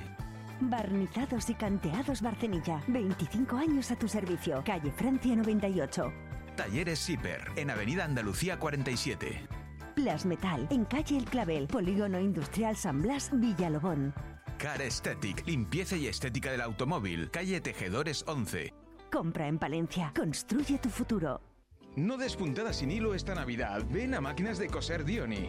En nuestra tienda en la calle Valentín Calderón 6 encontrarás las máquinas de coser más avanzadas del mercado. Aprende a coser gratis con nosotros. Descubre ofertas increíbles en nuestra web. Nos encontrarás también en la calle Sevilla 22 del Polígono Industrial. Regálate esta Navidad la máquina con la que siempre soñaste y paga en febrero. Esta Navidad compra en Valencia. Nuestras empresas y comercios tienen todo lo que necesitas. Es un consejo de Autominerva, tu taller de confianza en calle Córdoba 5. Electricidad Santiago, en calle Mayor 124. ACF Palencia, Ferrayas y Forjados, en calle Levante 10. Clínica Veterinaria Argos, en calle Santiago 4. Compra en Palencia. Construye tu futuro. Desde Lubricantes Lomar, en estas fechas tan especiales queremos agradecerles su confianza en nosotros. Gracias por elegirnos como su aliado en el cuidado y mantenimiento de sus vehículos. Esperamos que estas navidades estén llenas de alegría y paz para ustedes y sus seres queridos. Felices fiestas de parte de todo el equipo de Lubricantes Lomar, por un 2024 repleto de sueños y proyectos cumplidos. Atención, agricultor. Maquinaria y Recambios Agrícolas JM Ayuso le ofrece asesoramiento y venta de recambios agrícolas de marcas como Cleris, Keverneland, Bicon y Hardy, entre otras. Venta de maquinaria BCS. Disponemos de herramienta, compresores, motobombas, ferretería, tornillería. Visítenos en Avenida Andalucía 22. Reparto a toda la provincia. JM Ayuso, 30 años de experiencia nos avalan.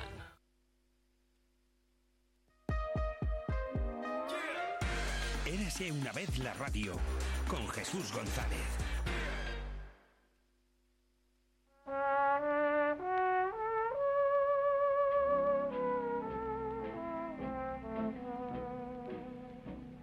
Mm-hmm. Eras una vez la radio, es la sección de Jesús González. ¿Qué tal? Buenos días. Muy buenas, pues aquí para repasar los audios de Navidad. Bueno, tienes ya tus décimos preparados para el sorteo de. No, no soy la yo muy buen jugador, pero algo habrá. No. algo habrá. Bueno, algo hay que jugar, claro que sí, siempre. A ver si, si nos bueno, si nos sonríe un poco la, la suerte. De hecho, vamos a hablar de la lotería hoy en Eras de una vez la radio. ¿Por qué? Pues porque la lotería es una de las cosas que hace todo el mundo en Navidad. Por ejemplo, yo que no juego a la lotería, pues en Navidad siempre cae algo. Pero vamos a ver, ¿cómo puede tocarle algo a Jesús si nunca juega a la lotería? Que tengo casi las mismas probabilidades que los demás, la verdad. Bueno, ¿cómo, ¿cómo surge esto de la lotería de Navidad? La primera vez que se sorteó la lotería de Navidad fue el 18 de diciembre de 1812 en Cádiz. Por supuesto que no existía ni la radio ni ningún sistema de grabación. Podemos decir que la lotería es anticonstitucional, Así, porque porque, porque el primer sorteo de lotería fue antes de la primera constitución de la PEPA en Cádiz. ¿En y serio? fue en, en la misma ciudad en Cádiz, pero unos días antes. Bueno, pero no lo quitaron ni nada. No, anticonstitucional es un juego de palabras, es antes de ese Ah, día. vale. Claro, es porque inconstitucional tampoco. No, por a- eso ni no. mucho menos. ¿no? Bueno, pues... Y la primera vez que se llamó sorteo de Navidad fue el 23 de diciembre de 1892, que sustituyó a la leyenda de prósperos de premios, que era el- la nomenclatura original. Ay, fíjate. Imagínate que... eh, Imagina, Jesús, que nos, nos, nos toca un próspero de premio mañana. En, en- sería- en reales del de 1892, imagínate. En reales. Oye, ¿se sabe cuánto daban?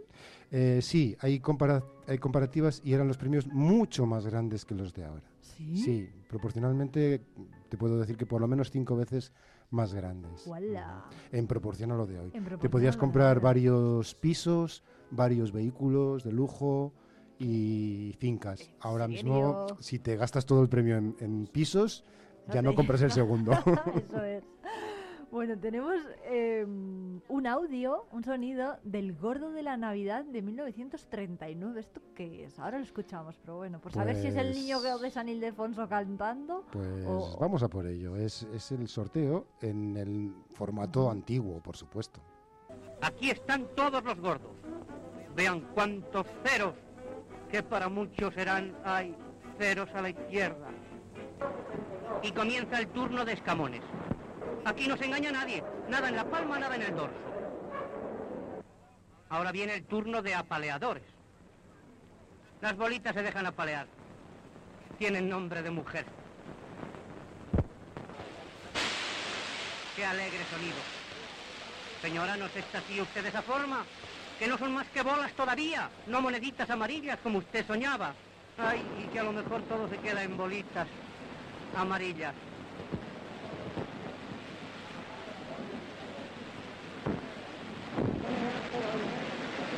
¿Esto qué, qué era, Jesús? Es un documental que se hizo el día anterior a la lotería en el que se recuentan las bolas, se, se, se- se ponen en unos, unas estanterías para que se vean todos los números, para que no haya ninguna trampa ni cartón. Se hacía el día Ajá. antes.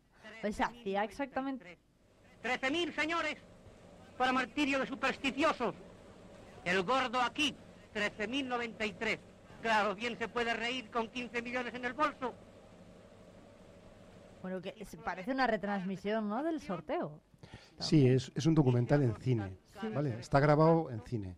Ajá. Probable- probablemente para después reproducir en los cines, que se hacía, se hacía con, era muy habitual. Bueno, más, eh, más cosas, porque evidentemente eh, la re- la- el sorteo de la lotería se comenzó a retransmitir, ¿no? Esto era en 1939, pero después, ¿qué fue pasando, pasando hasta, hasta llegar a día de hoy? Bueno, sobre todo vais a ver con el siguiente audio que el, el sorteo va cambiando como de formato. Se hace como un poquito más ágil, un poquito más moderno, poco a poco, ¿eh? porque hasta llegar a hoy, el, que es lo que estamos acostumbrados, el formato va, va cambiando. Nos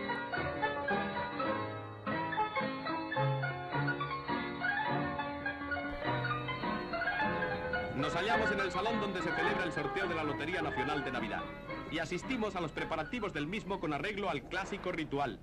Se juegan 1.080 millones de pesetas, de los que 413 corresponden a Madrid y 190 a Barcelona. El importe de los premios es de 750 millones de pesetas. Las bolas bien movidas por los batidores pasan por los enrejados cilindros y los mecanismos automáticos funcionan con matemática exactitud. 1.080 millones de pesetas, Para que veas, ¿eh? en el 56. en 1956. Los niños del Colegio de San Ildefonso inician el cántico de los números y de los premios. Voltean los bombos y muchos millones de españoles viven en las horas mañaneras pendientes de este sorteo al compás de la salida de los números favorecidos con la fortuna.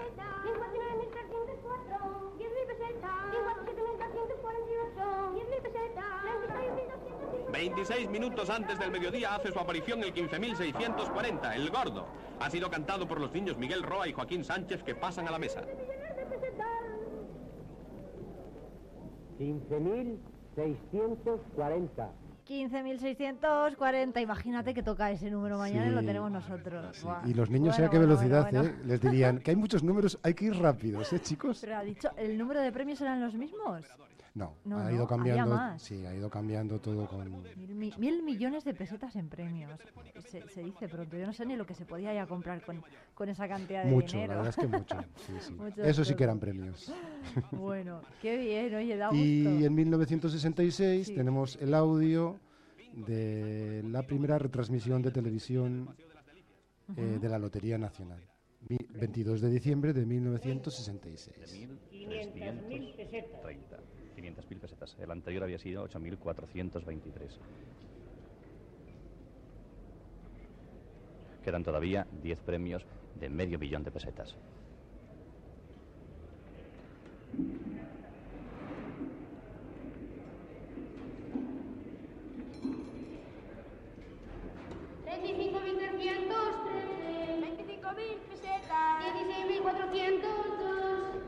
25.000 pesetas.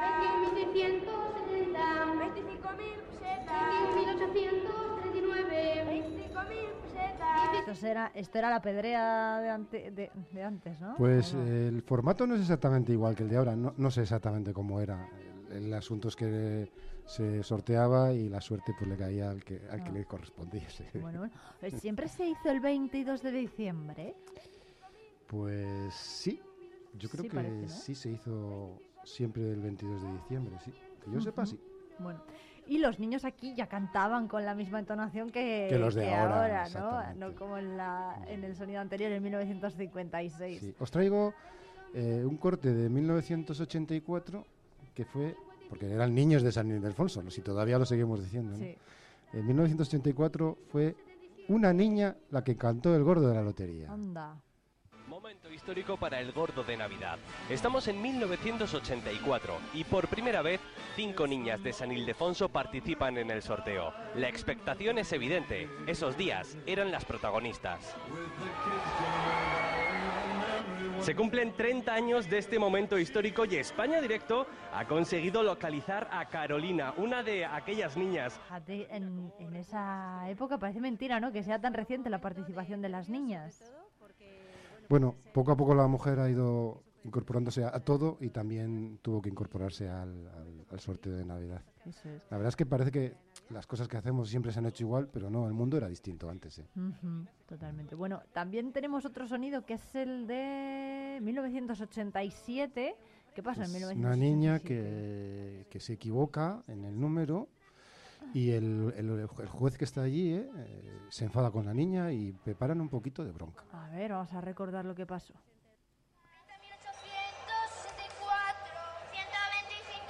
pesetas. A ver, ¿qué ha pasado? que está diciéndole, don Felipe está diciéndole que has cantado aquí a la niña. Está diciéndole que has cantado aquí mirándole con unos ojos, la verdad que le está reprimiendo. Ahí va. Está regañando a la niña y va a la mesa. Es don Felipe el que ha recriminado a la niña. ¿Qué es lo que era? ¿Qué premio? Dice la niña que no sabe qué premio es. Don Felipe recrimina a los periodistas. Por favor, silencio. Pero va a contar qué ha pasado. Por favor, silencio.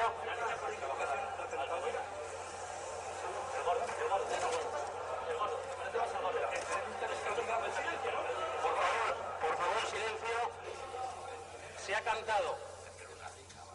La bola 20.064, es decir, 20.064, que debía haberse cantado con 250 millones de pesetas. Madre mía, la que se lió porque... eh, El gordo, se- claro, Se cantó como una pedrea. Sí, ¿no? y, y se enfada mucho el, el juez ahí. Sí, no el sé, don Felipe, ¿no? Que decía la chica, don Felipe, don Y Felipe los le periodistas, está pues, reprimiendo. es- los periodistas también se ponen nerviosos y bueno, al final. Y después de la lotería de Navidad, pues viene la lotería del niño, que también es una cosa súper típica. Ya lo que nos ha tocado en Navidad lo invertimos en el niño.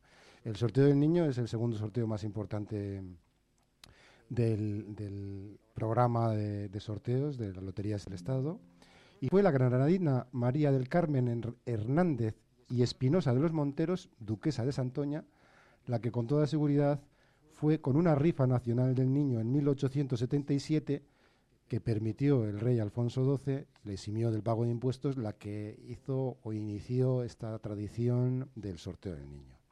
Sabe que tiene un formato mucho más corto, dura mucho menos tiempo, también lo cantan los niños de San Ildefonso, pero es un poco di- diferente. El 0. El 5. El 6. El 8. El 5. 5685. 2 millones de euros. Bueno, pues ahí lo teníamos, ¿no? Sí, esto es del año 2018, ¿eh? No 18, compréis este sí. número, que no es el del sorteo de este año. Y el sorteo del niño, pues lo que hace es eh, rememorar lo que trajeron los Reyes Magos al niño Jesús que estaba en Belén. Oro, incienso y mirra. Oro por su gran valor y su belleza. Eh, incienso, que es una resina balsámica que al arder desprende un humo aromático muy agradable. Y la mirra, que es una sustancia resinosa aromática con propiedades antisépticas, digestivas y antidepresivas. Anda, fíjate, yo no sabía que se todo eso. O sea, todo el, el sorteo del niño viene de ahí, de que, de que Viene para rememorar esa- ese regalo que le hacen los Reyes Magos al niño Jesús. que está en Belén. Tenemos otro sonido en este caso del año 2019. A ver qué pasó en el sorteo del niño de 2019. 505 de Tudela, Navarra. El sorteo de Lotería del Niño ha repartido este domingo 700 millones en premios. El número 37.142 ha sido agraciado con el gordo del sorteo extraordinario del niño, dotado con 2 millones de euros por serie. Este Bueno, pues es una noticia típica del Día de, de Reyes que todos hemos escuchado. Ajá. Bueno, más eh, cosas, por cierto, que tampoco podemos dejar pasar la Navidad sin hablar de los anuncios, ¿no? Hombre, es que la Navidad sin los regalos, sin esa un poco ñoñería también, ¿no? Pero es tan bonito, ¿verdad? Que comprar cosas y regalarlas. Hay tantos partidarios y detractores de la Navidad. Anda, no me digas que es bonito regalar algo. Sí, hombre. Pues hombre, eso, para eso es la sorpresa. A mí que Navidad. me regalen, desde luego. Por eso. Fíjate en este, bueno, que se fijen también los oyentes, ¿no? En este anuncio de Coca-Cola del año 1972.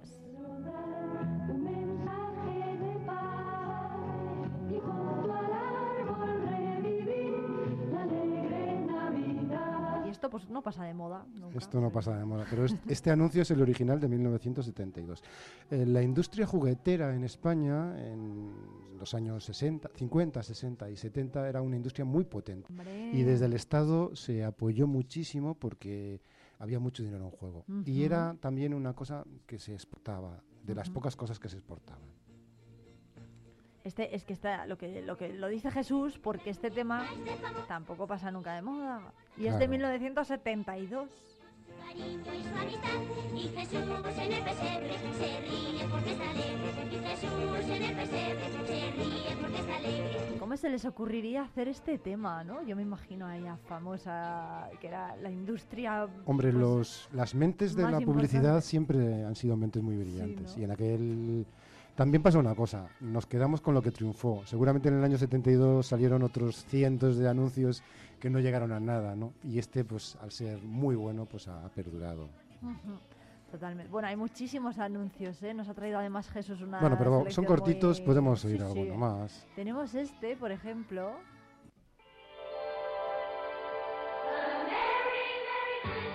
Mira a tu alrededor, pero no mires con los ojos de siempre, mira con el corazón. Y dime si no encuentras un buen motivo para sentirte feliz. 1990 eh, estamos escuchando un anuncio de la 11. Qué, qué voces, ¿verdad? Qué locutores que todos tenemos Madre en la memoria, de alguna manera. sí, de verdad que Se sí. graba de- Bueno, que, que además que anuncios, ¿no? Bueno, los anuncios ahora también son muy bonitos, pero los que conocemos todos, los que guardamos en la memoria, como dice Jesús, que son tan famosos, pues Acontecimiento que estrena la Navidad. El día en el que la lotería se viste de gala con el sorteo más esperado. El sorteo extraordinario de Navidad. Y este año, con un deslumbrante el anuncio de la lotería de Navidad del año 1992. Eso os iba a decir que podría ser el de este año, pero es del 92, que han pasado ya la fribera de años, ¿eh? Madre mía, aquí no había calvo todavía, el calvo de la lotería es, no, es estaba. más tarde, es más tarde. Bueno, también los hay de la de GT, ¿no? De la Dirección General de Tráfico. personas que han ayudado a que llevemos el casco puesto. A que seamos más prudentes al conducir. A que nos pongamos el cinturón de seguridad. A que respetemos más las señales de... Esto sí que es reciente, por desgracia, ¿no? Lo de las campañas de tráfico para que todos lleguemos a casa por Navidad. 1994. Sí, pero la información, la sensibilización en, en- en tráfico es muy antigua, ya lo estáis viendo, esto es del 94. Entonces había muchísimos más accidentes de tráfico que ahora, se han conseguido reducir muchísimo y las campañas eran muy fuertes, se, se Ujú. hizo mucho para, para mejorar. A todos. Dirección General de Tráfico. Bueno, ¿y qué es lo que hacemos todos cuando nos eh, juntamos en casa? Pues eh, comer. Jesús, las cosas son así. Para que esté distraída. Tú sabes tirar los papelitos. Mira, Este es un anuncio de Sutsar del año 1995. Que la gente no se asuste, ¿eh? que no estamos poniendo ni publicidad ni nada. No, estos son documentos históricos, hombre. Exactamente. Bueno, los, eh, los anuncios del turrón, desde el lobo hasta estos de Sutsar, son, Son buenísimos. bueno, son buenísimos. ¿no? Y el siguiente que te traigo es... Ay, es- ya sé, ya sé cuál es. ¿Te acuerdas de él? No sé sí, dónde hombre, estabas tú en el favor. 98, pero Pues creo que esto lo, lo conoce todo el mundo. Pues en el cole estaba yo. Hola, soy Edu. Feliz Navidad. Hola, soy Edu. Feliz Navidad. Hola, soy Edu. Feliz Navidad. Bueno, recuérdanos, Jesús, de qué, qué, qué- qué estaba anunciando Edu. Edu estaba anunciando Airtel. Airtel. Se Airtel, llevaban muy poquito tiempo los teléfonos móviles y había una compañía que se llamaba Airtel, que por supuesto nadie se acuerda que Edu anunciaba Airtel, pero bueno, ahí quedó la frase esa para, la- para una generación, yo creo. Qué bueno. Ya no ha habido nadie como Edu, yo creo, ¿no? Así el típico niño de la Navidad que, que todos recordemos, no. Pero seguramente sale alguien. Y para terminar esta sección de anuncios os traigo yo creo que es el anuncio estrella de todos los anuncios de la Navidad. El que no se le asome la lágrima con esto no es humano. Bueno.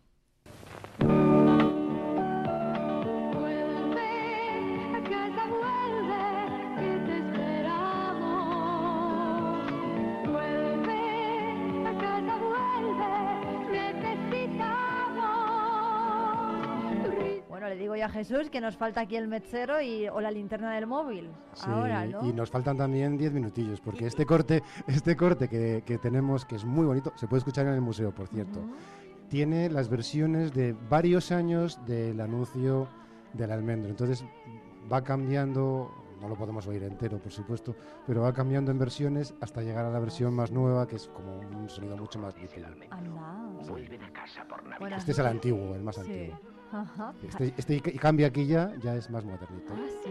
¿De qué año es el- data la canción de Buah, yo no, no tengo ese dato ahora mismo, pero de los años 70 seguro. Sí, ¿no? Bueno, pues feliz Navidad a todos que estamos en estas fechas, así que que la gente se cuide mucho, que coma mucho turrón, pero bueno, que empiece el 2024 también como, como buenamente se puede y de la mejor forma posible. Pues con la máxima alegría y con las máximas ganas de, de que todo salga bien. Bueno, pues Jesús, nos vemos la próxima semana. Muy bien, pues nada, encantado. Turrones el almendro vuelven a casa por Navidad.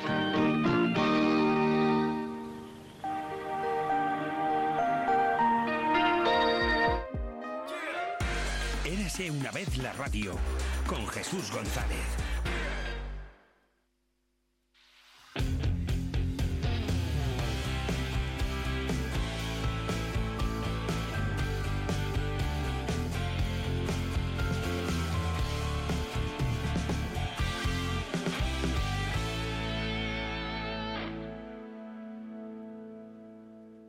Ferrato por vacaciones. Descubre los 40 pueblos de esta comarca palentina. Explora nuestra naturaleza a través de las cinco rutas ornitológicas donde observar aves silvestres en su hábitat natural. Déjate llevar por un paisaje salpicado por casas cueva, chozos de pastor, palomares y yeseras, iglesias monumentales, rollos de justicia medievales o la iglesia visigoda más antigua de España. Ferratopalentino.es. Saborear lo auténtico. Talleres Multimarca Iván te ofrece la tranquilidad de dejar tu vehículo en manos de profesionales. Si buscas un vehículo de ocasión revisado y certificado, visita nuestra exposición. Talleres Multimarca Iván, en calle Alfareros 8. La 8 Palencia presenta Villancicos por la provincia, un programa muy especial en el que contaremos con la participación de grupos de diferentes localidades, grabado íntegramente en la provincia y que estrenaremos el próximo 24 de diciembre. Espacio ofrecido por Ayuntamiento de Ampudia, Gullón, Centros Residenciales Palencia, Ayuntamiento de Venta de Baños, Agua Fuentes de Levanza, Ayuntamiento de Velilla del Río Carrión. Peletería Prieto te propone una temporada repleta de prendas muy especiales. Déjate seducir por el color, las combinaciones sofisticadas, el diseño, prendas cálidas, los abrigos más suaves o las creaciones a medida. Descubre exclusivos accesorios confeccionados de forma artesanal. Peletería Prieto, prendas versátiles para personalidades únicas. Nos encontrarás en calle Mayor 76. Plaspisa, líder en transformación de materias plásticas. Dispone de soluciones para todo tipo de clientes y empresas. En nuestra nueva planta hemos apostado por la investigación, el desarrollo y las nuevas tecnologías como motor para la fabricación de nuevos productos indispensables para el mercado actual. En Alar del Rey Plaspisa, comprometidos con el futuro.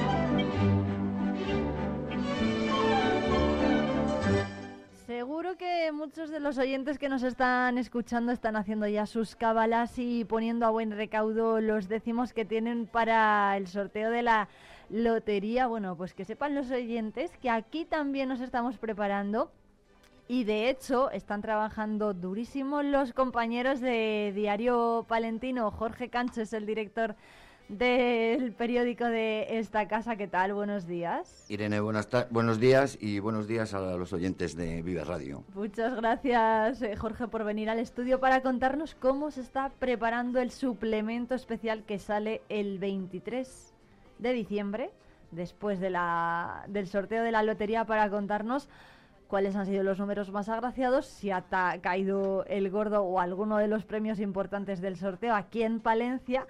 Es un suplemento que lleva muchísimo trabajo detrás porque, claro, puede pasar de todo. Puede que toque el gordo, puede que no toque nada o puede que toque algo, ¿no? Exactamente. Hombre, es, un, es una información mm, agradecida porque es un día bonito, a todos nos gusta la lotería de Navidad hasta los que no jugamos nunca solemos jugar este día. Pero eh, la verdad es que eh, profesionalmente, informativamente, pues es una información complicada, porque no sabes si va a tocar en tu ciudad, en tu provincia. Entonces, nosotros en el periódico nos vemos obligados pues, a hacer eh, varias opciones. Nosotros hacemos, cuando nos planteamos, son ya muchos años los que llevamos en el tema, y nos planteamos hasta tres opciones. Una es si en Palencia no toca nada. Entonces, en Palencia no toca nada, pues hacemos un suplemento, aún así, de 24 páginas, ¿eh? Eh, pero con muy poca información de, Palencia. Luego, hay otra, eh, otra segunda posibilidad, otro segundo plan, que llamamos nosotros, que es el, plan, B. que es que en Palencia toca poco. Entonces, en Palencia toca poco, podemos subir de 24 a 28 páginas. Y si en Palencia toca mucho, pues entonces podemos llegar a, llegar a, tener un suplemento de 32 el, páginas. El plan C, que sería el plan C. ¿Ese plan C, el suplemento más grande, lo han hecho alguna vez? Pues mira, yo aquí tengo eh, la documentación que tengo en pues en el planillo que hace que dejamos cada año, que vamos eh, sumando año a año. Se ha hecho, ese se ha hecho últimamente en el siglo, en el nuevo siglo, en el 2010 en el 2011 y en el 2013, porque el 2013 fue el último año que tocó un gran premio aquí, aquí en Palencia. También en 2003 y 2006 le hicimos este plan. Es decir, que 2003, 2006, 2010, 11 y 13. O sea, 13 el último, la última edición de este suplemento, quiere decir que fue el último año que tocó algún premio gordo. Ese año tocó en Palencia en la administración número 11 de la capital que vendió en ventanilla 10 décimos. Del, lo tengo aquí anotado, 62.246 y repartió 4 millones de euros. Ese es el último premio gordo que hemos tenido. Madre mía, no, da un poco de pena, ¿no? Que desde 2013 no, no haya vuelto a caer algún pues premio así de gordo. Yo, Irene, entre tú y yo, yo creo que nos ha mirado algún tuerto porque llevamos unos años eh, muy malos, muy malos, muy malos porque aquí en el plana nuestro de que no toca nada en Palencia, te, voy a decir, los, en el plana, pues le tenemos, en 2008 no tocó nada en Palencia, en el 12 no tocó nada, en el 14 tampoco, en el 15 nada, 17 y 19 nada, 21 y 22, que son los dos últimos años nada. Incluso hubo un año, que me parece que fue el 21, que fuimos la única provincia del mapa de Castilla y León, de España, no de Castilla y León, de España, que no tocó absolutamente ninguno de los grandes premios, ni el gordo, ni ninguno de los segundos, ni ninguno de los terceros, ni cuarto, ni quinto. Madre mía. Bueno, desafortunados en el juego, pues afortunados en otras cosas, ¿eh? seremos los palentinos, desde luego que sí. Hay que decir también que de todas formas, aunque llevemos tantos años sin cosechar estos éxitos, podemos remontarnos a muchos años atrás para hacer historia también, porque claro, aquí tenemos una hemeroteca que es amplísima y podemos eh, incluso encontrar informaciones que datan de 1994 cuando en Paredes de Nava cayó un tercer premio, ¿no? Por ejemplo. Exactamente. En 1994 eh, se repartieron 2.160 millones de pesetas, de, de, las antiguas pesetas, entonces todavía estaba vigente esta moneda, con un tercer premio que se vendieron 30 series en la administración de paredes en- y correspondiente al número 23.040. 23.040.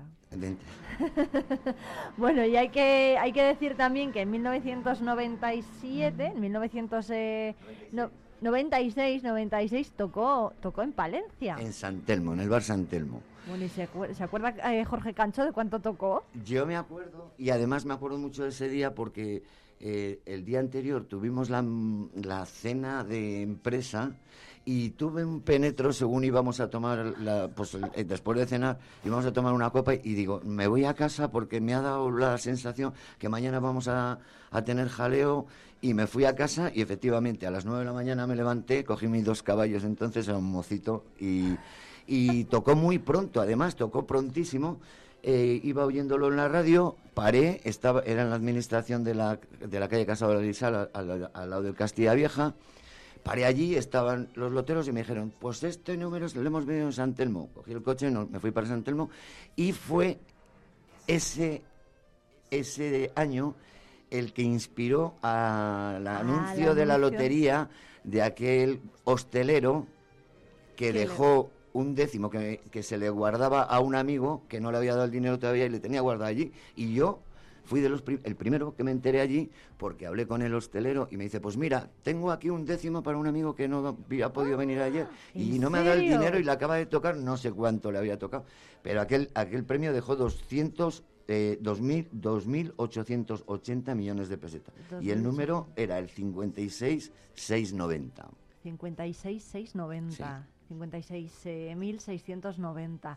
Ay, qué alegría, ¿no? Ojalá tuviéramos amigos así todos que nos guarden el décimo. Imagínate si nos toca. es que... Pues fue bonito. Y Uf, si- y, fue- luego siempre sí. hay muchas anécdotas. El año pasado un, un- el, el conductor de un autobús que según iba conduciendo en, en un paso de peatones, de, de peatones encontró una cartera paró el autobús, lo cogi- la cogió y resultó que era un- una cartera llena de décimos de lotería, pues lo devolvió. Nosotros lo estuvimos siguiendo, el tema, porque lo devolvió, le, mm, le hicieron un homenaje, eh, a- a- y per- porque pensábamos, digo, esto suena a un poco anuncio de la lotería, que puede ser. Luego no, no tocó aquí ninguno de los números que estaban en aquella cartera, pero bueno, pero... Bueno, pero puede- la historia puede inspirar, ¿eh? Porque aunque no toque premio, fíjate que la- al final los, lo, lo importante es compartirlo, ¿no? Y un día como este de la lotería, pues al final también muestra la cara más humana de la, de la gente y esos detalles, pues yo creo que emocionan también mucho a cada vez que los contamos. Bueno, el gordo entonces hemos dicho que ha tocado en Palencia en cinco ocasiones. hasta en cinco ocasiones. A ver si este año es la sexta. Exactamente. Bueno, y supongo que eso, que anécdotas a la hora de trabajar os haya os hayan ocurrido también en muchísimos casos, ¿no? Pues siempre, siempre hay muchas anécdotas de, pues eh, fíjate que jugaba el número este con mi familia y el caso es que, bueno, pues las anécdotas se suceden, es un sorteo, como bien dices tú, que se comparte mucho, porque todos cogemos y compartimos, eh, coges en el trabajo, en tu trabajo, coges la base de, de los décimos que vas a jugar, pero no les juegas. Si, si compras 6, 7, luego se lo... Se, a través de WhatsApp les haces esa foto y les a tus hermanos les dices, juegas cinco décimos de este número. Es Y, y luego la- hablamos de anécdotas que Palencia es, mm, es eh, vamos, es la ciudad. Hubo un- una persona aquí que decía, escribió un ripio que decía que extraña cosa sería que en la ciudad de Palencia tocara la lotería y no acabara en la audiencia. Porque ¿Esto ha habido muchos jaleos, por- porque ha habido muchos jaleos en Palencia con el tema de la lotería, en el Cristo, cuando se vendieron más décimos de los que se habían comprado. Claro. Luego también, bueno, pues algunos... mm, No, era, no, no todos los casos han sido lotería de Navidad. ¿eh? El del Cristo sí, que fue de, de- de lotería de Navidad. Los otros han sido casos de, de lotería, pero bueno, que juegan, bueno, por compañeros. Claro, es que hay que tener mucho cuidado, por ejemplo, cuando se juega en grupo, ¿no? Que a veces, ¡buah! no com- habitualmente compras una participación, pero luego justo ese año resulta que no, luego toca y como no la tienes, pues no, no te corresponde, pero como sí que jugabas anteriormente años atrás, pues a lo mejor sí, bueno, que siempre hay líos, ¿no? De ese, de ese tipo, así que bueno, también hay que, por eso se tiene que jugar también de forma un poco responsable, ¿no? O sea, que si se juega, que se juegue de verdad. Que, por cierto, que Diario Palentino ha publicado un estudio, ahora que nos diga Jorge en qué año, que dice que los años acabados en 6, en la cifra 6, toca más. Eh, ¿esto Exactamente. cómo va? A ver. Nosotros hicimos, mm, vamos a ver, eh, nosotros eh, pues muchas veces nos vemos obligados a, a- a, mm, a tener en la nevera eh, reportajes por si toca poco, pues bueno, pues dar un poco ambiente a, a lo que ha pasado en la provincia. Hacemos reportajes eh, atemporales y por si tenemos que echar mano de ellos pues para completar estos suplementos que te digo de, de la lotería de Navidad. Y entonces en el año 2016 hicimos un estudio y nos dimos cuenta que la suerte sonríe más a la provincia en aquellos años que terminan en 6. O sea que hasta 2026 nos queda todavía.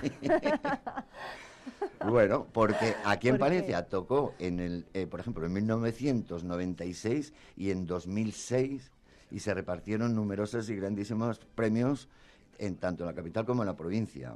Ujú. Así que bueno, habrá que, no sé, espero que eh, no tengamos que esperar hasta el 2026 como Bueno, yo eh, de verdad que no, eh. ojalá, ojalá, ojalá cantemos buenos premios este año. Además a mí me haría muchísima, muchísima ilusión porque los cantaríamos por primera vez en Vive Radio, o sea que sería Exactamente. genial, o sea que- Pues el del 96 fue el que te refería antes Sí. de, del, del Bar San Telmo, ¿eh?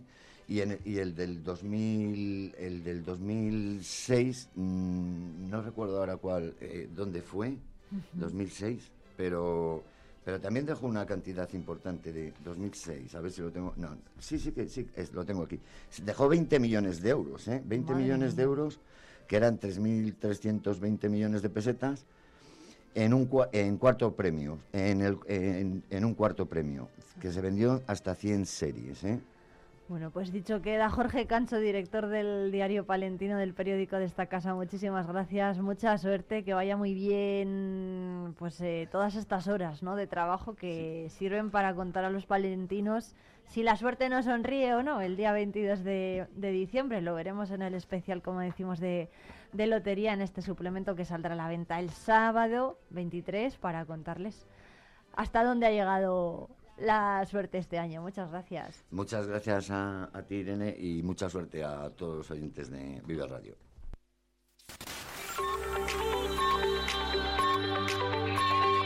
Vive Radio. Son las 11 de la mañana. Palencia 90.1.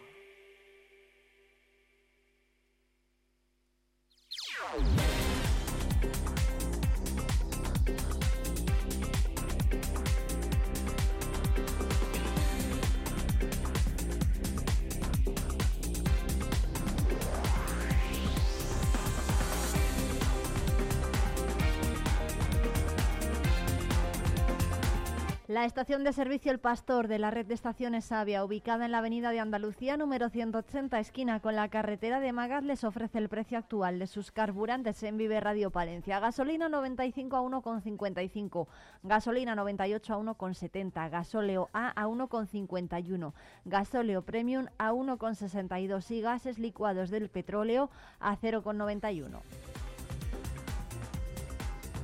Más asuntos. Los ayuntamientos de Paredes y Herrera percibirán 25.800 euros para ayudas a las personas eh, afectadas por el conflicto de Ucrania. La Diputación ha resuelto la convocatoria de subvenciones a ayuntamientos para la financiación de gastos dirigidos a la atención de las necesidades básicas de las personas beneficiadas por la protección temporal afectadas por la guerra de Ucrania. Han sido los dos ayuntamientos beneficiarios de esta línea de ayudas que se van a repartir entre ambos 25.800 euros. Paredes de Nava va a percibir algo más de 8.500 euros y Herrera de Pisuerga 17.300.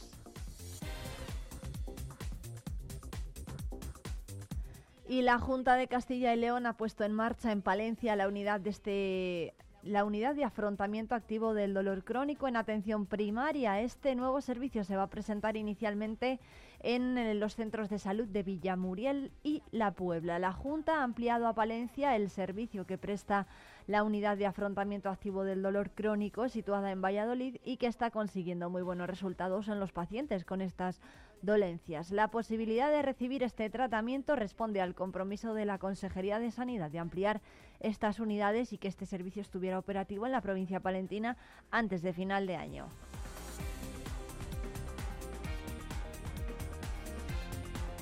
Y la Fundación Santa María la Real ha contabilizado este año 20.000 participantes en sus actividades culturales presenciales y más de un millón a través de los diferentes canales y portales online.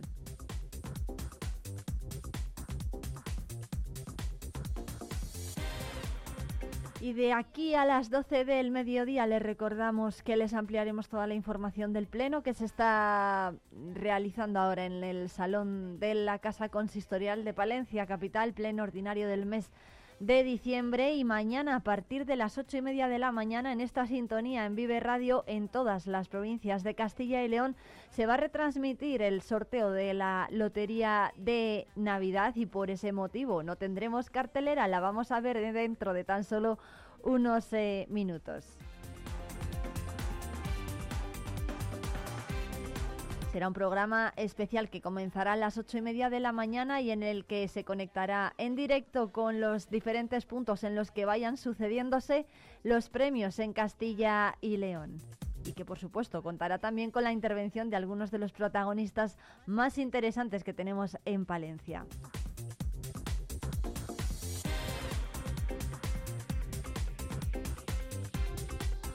Hasta las 12. Aparte de ver la cartelera que nos espera para este fin de semana en los cines de Palencia, tenemos que hablar de la gestión del bienestar emocional en Navidad. Lo vamos a hacer en tu mejor versión con, con eh, Patricia Mejido. Y vamos a hablar también con, también con Fe Sancho. Ella es la responsable del único establecimiento en Palencia en el que se pueden encontrar participaciones de lotería del número cero. Nos va a contar el por qué, por qué lo tienen y cómo lo consiguen adquirir.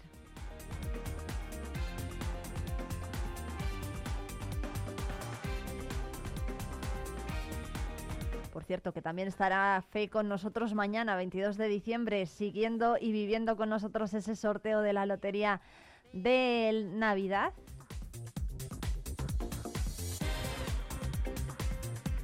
Y en unos segundos vamos a hablar con los alumnos y con una de las profesoras de Filipenses. Ya saben que los más pequeños están a punto de terminar las clases y mañana van a realizar ah, una visita muy especial. Van a pasar por aquí, por el edificio. Nos lo van a contar ahora en directo.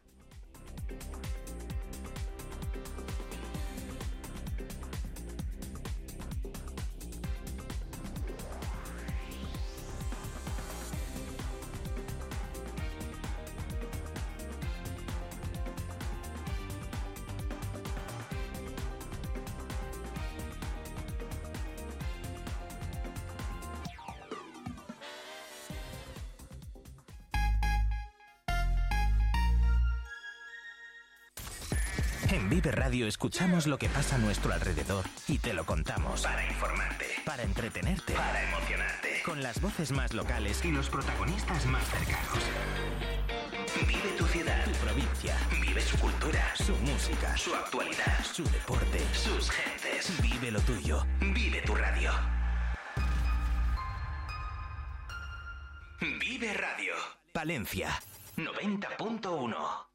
Volver a estrenar un abrigo de piel totalmente transformado con un nuevo diseño de tendencia es posible con Peletería Prieto. Las manos expertas de nuestro peletero darán vida al abrigo que tienes en el armario. Dale una oportunidad al chaquetón de tu madre o el abrigo que con tanto cariño te dio tu tía. También es posible darle una segunda vida como complemento del hogar. Disfruta del confort de una manta o el encanto de unos cojines. Pide tu presupuesto. Peletería Prieto, en calle Mayor 76. Esta Navidad compra en Palencia. Nuestras empresas y comercios tienen todo lo que necesitas. Es un consejo de... El Danubio, en calle Mayor 47. Librería Iglesias en calle Mayor 55. Seguros Albadri Revilla, tu equipo de confianza en Palencia. Fricopal en Avenida de Cuba 63. Compra en Palencia, construye tu futuro.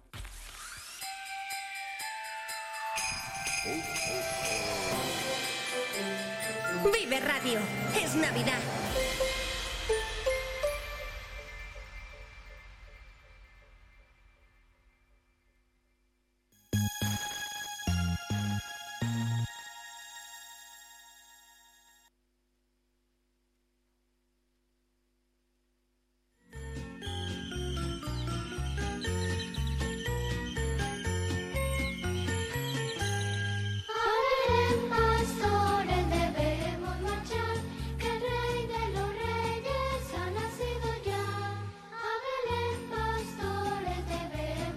Mañana en esta casa vamos a tener una visita muy especial, pero bueno, también es habitual para los alumnos de primaria del Colegio Filipense Blanca de Castilla. Vamos a conectar con ellos eh, directamente desde allí. Está escuchándonos Estefanía Diez, la tutora de algunos de estos eh, alumnos de tercero de primaria en unos minutos. Vamos a conectar eh, con ellos, como les decimos. Estefanía, ¿nos escucha ya?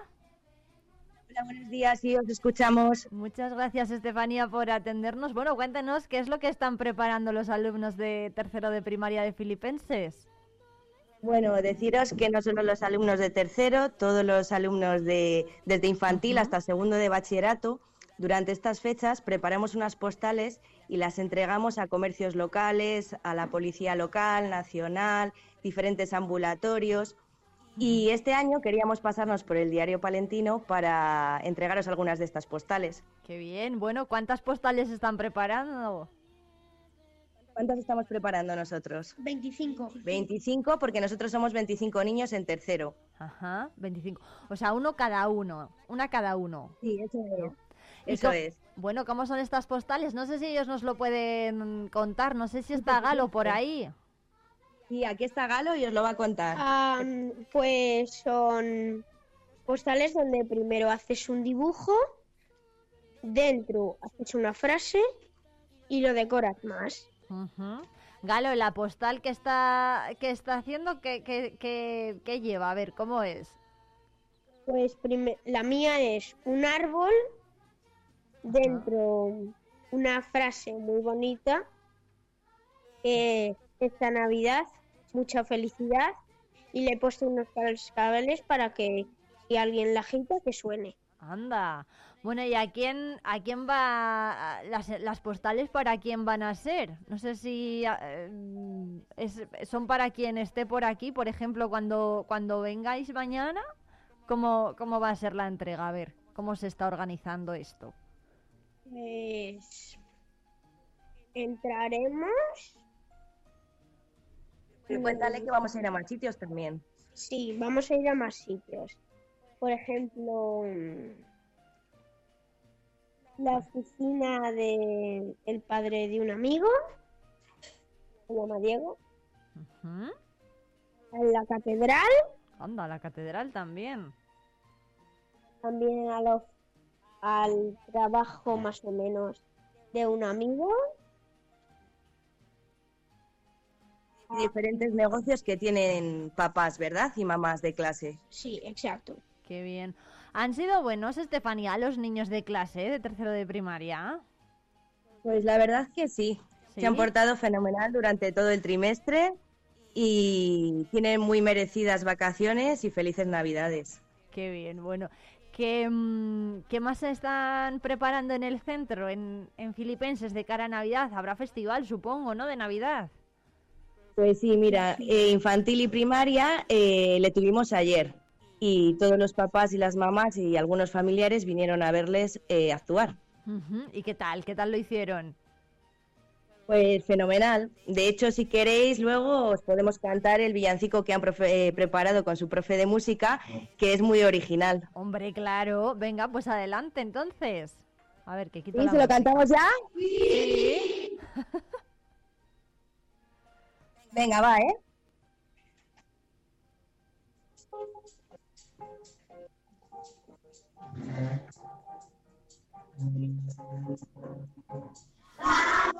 Lavanderos que en nos esperan a lavarles la ropa. Ya decidí que esta noche saldremos con los lavanderos y con nuestros calderos. Y llevamos todos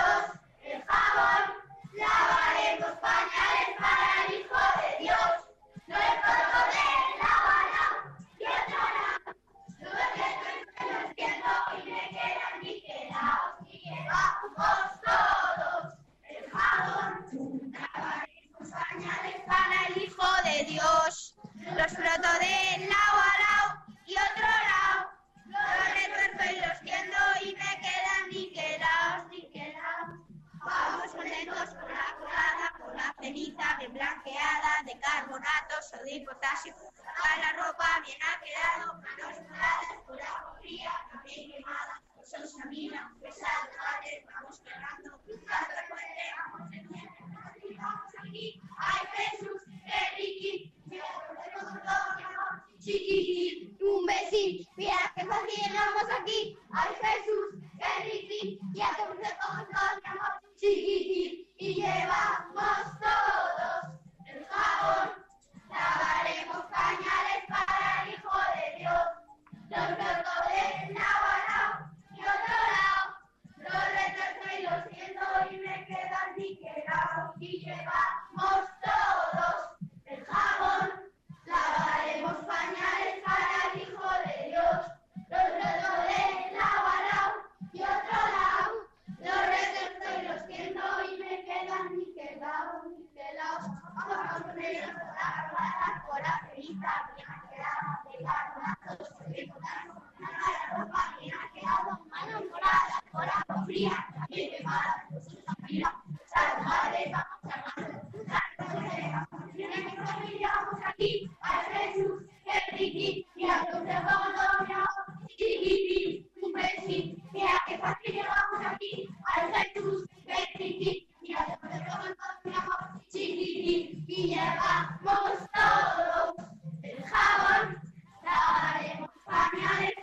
Hijo de Dios, Navarra, y otro lado, los retrozo y los siento y me quedan niquelados, y llevamos todos. Bueno, Estefanía, pero qué artistas, pero esto, pero qué, qué versión es esta.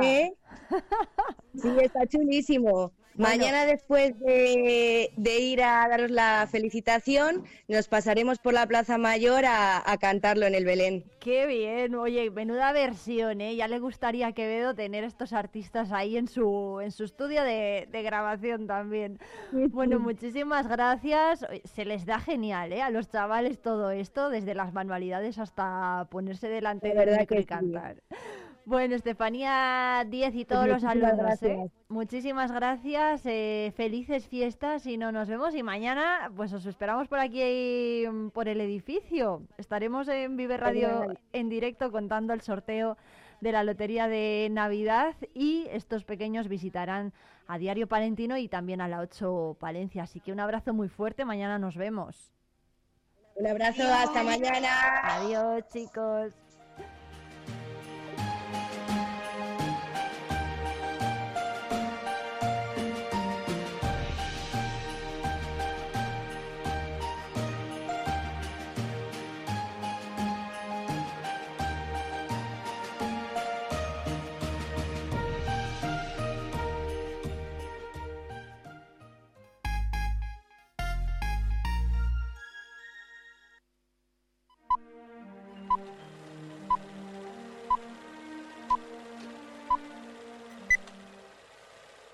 Volvemos al Ortega porque, bueno, ya lo saben, esto eh, nos gusta venir y contarles los estrenos que llegan a las carteleras, así les damos ideas, les damos propuestas y una semana más, Javi, mira que estaba cargada la, la cartelera ya de por sí, pero es que vienen pegando fuerte, unas cuantas. Así es, Nacho, muy buenas.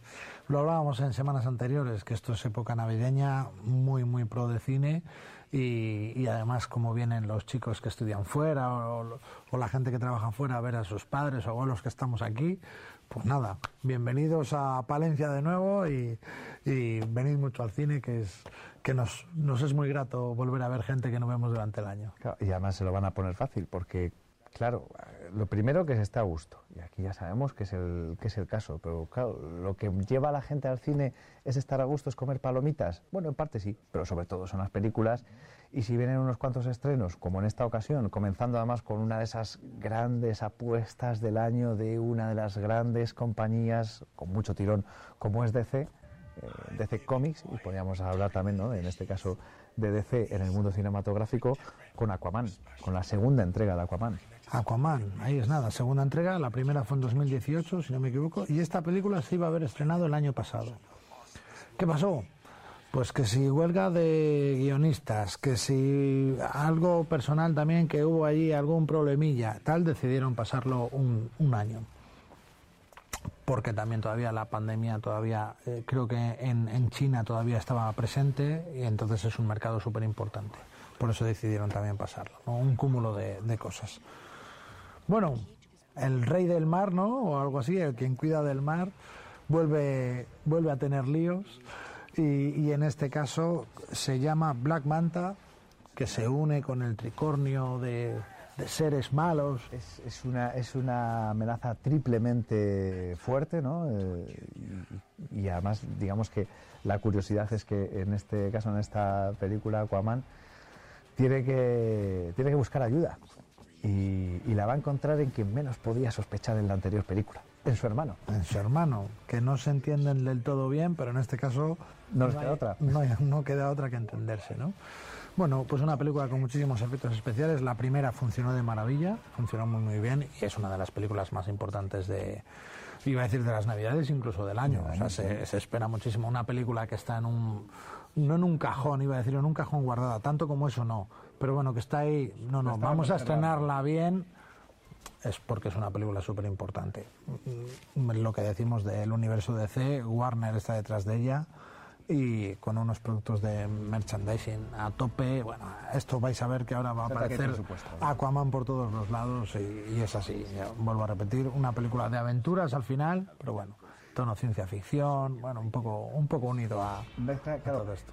Hay que superhéroes. Eso es, hay que añadir que Jason Momoa eh, es un actor con bastante tirón y que Aquaman era un personaje que sobre el papel, pues a lo mejor podía no haber tenido mucho éxito, pero en la elección de Jason Momoa, ¿no? transformando un poco la estética, lo primero, y la personalidad ¿no? de, del personaje de Aquaman, quizás estuvo detrás de, de, ese éxito en la primera película, en la que, bueno, pues recordamos, salía también la hoy polémica Amber Heard y Patrick Wilson, que es quien interpretaba al hermano en la primera película, repiten, con lo cual se, se, mantiene esa línea, no esa continuidad, y en este caso se apuesta por James Wan como director, que viene de, de haber trabajado con Wilson precisamente en, en, Insidious, pero que quizás lo que más pueda mm, alabarle y lo que más también pueda mucha gente reconocerle es el haber dirigido Show, la primera de esa saga de películas la más sorprendente también. Contigo empezó todo, ahí, ahí, así fue. Bueno, y también dirigió la primera película de Aquaman, -huh, efectivamente. Que, está claro.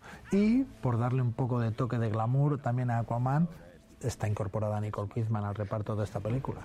Entonces, bueno, tiene muchísimos ingredientes que el que no, ay, pues no me gusta el mar, no te preocupes que tiene superhéroes. No me gustan los superhéroes, bueno, pues puedes ver a Nicole Kidman. Hay muchas cosas que ver para esta película, entonces creo que es una película muy La magia negra del tridente se está extendiendo. Pretende acabar con el linaje.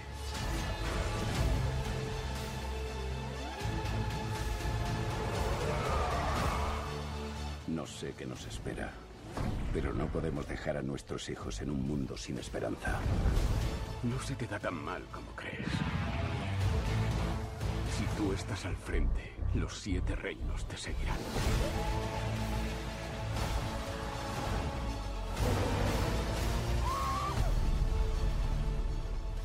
De un superestreno, decíamos, de las navidades del año incluso, a, a nivel internacional, hollywoodiense 100%, a otro con sello español y un poquito palentino. Hablamos de La Sociedad de la Nieve, la nueva película de Bayona, y que, viene a contar una historia que yo creo que todos más o menos conocemos e incluso a lo mejor hemos podido ver con anterioridad, pero seguro que no de esta forma.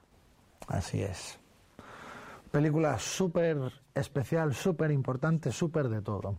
Bueno, lo que decía lo que decía Nacho, ¿no? Tente, Lagunilla, ha, ayudado a asesorar a, a todos los montañeros, a todos los dobles que han, que han participado en la película, pues cómo se tenían que que agarrar, montar las cosas, porque la película... también los sets de rodaje. Eso es, ha debido ser muy, muy real. ¿sabes? No, no se han buscado muchos efectos especiales, sino realidad. Y ha debido asesorar en eso. De todas formas, intentaremos algo contente para que nos, nos cuente un poco la experiencia que, que, que ha sido estar en esta película. Eso es una parte de la especialidad de, la película. Otra que tenemos es que nosotros solo la vamos a proyectar dos semanas. Es una película que no se estrena solo en cines, después se va a estrenar en plataformas. Bueno, es una, una, ventana de explotación un poco difícil, ¿no? Entonces nosotros va a estar solo dos semanas, del 22 de diciembre, que es cuando la estrenamos, al 3 de enero. Entonces todo el mundo que aproveche a ver esta película en cine, que es donde realmente se tiene que ver, ¿no? Tercero, director, Bayona, Hoy director de Lo Imposible, Un monstruo viene a verme, El orfanato, todas con muchísimos éxitos, tanto de premios como de taquilla. Y nacional e internacional. Nacional e internacional. Y yo además digo, porque yo los, los premios que solo son de crítica, bueno, no sé, a alguien le servirán. Bueno, yo también me dedico a otra parte, ¿no?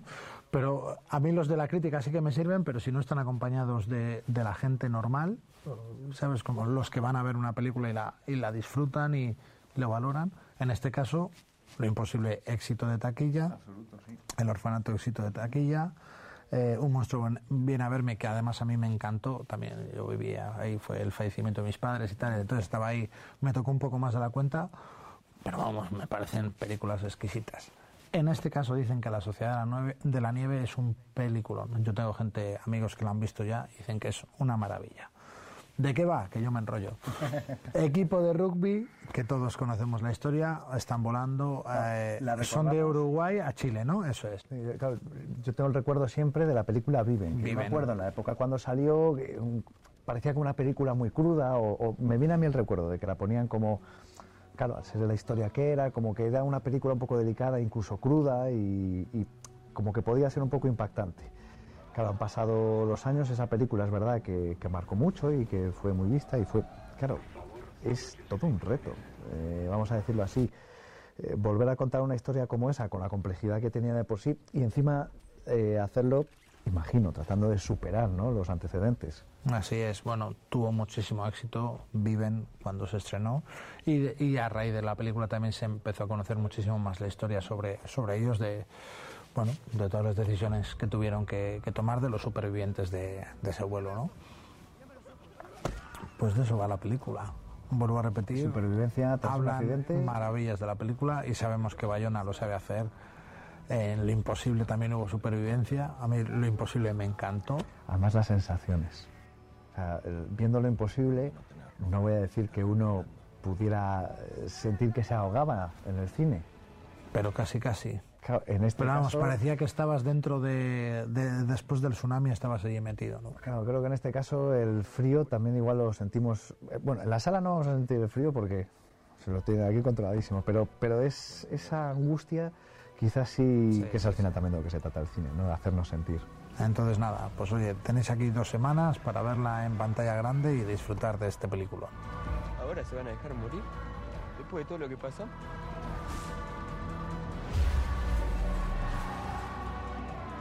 Vos tenés las mejores piernas del equipo. Tenés que caminar por los demás.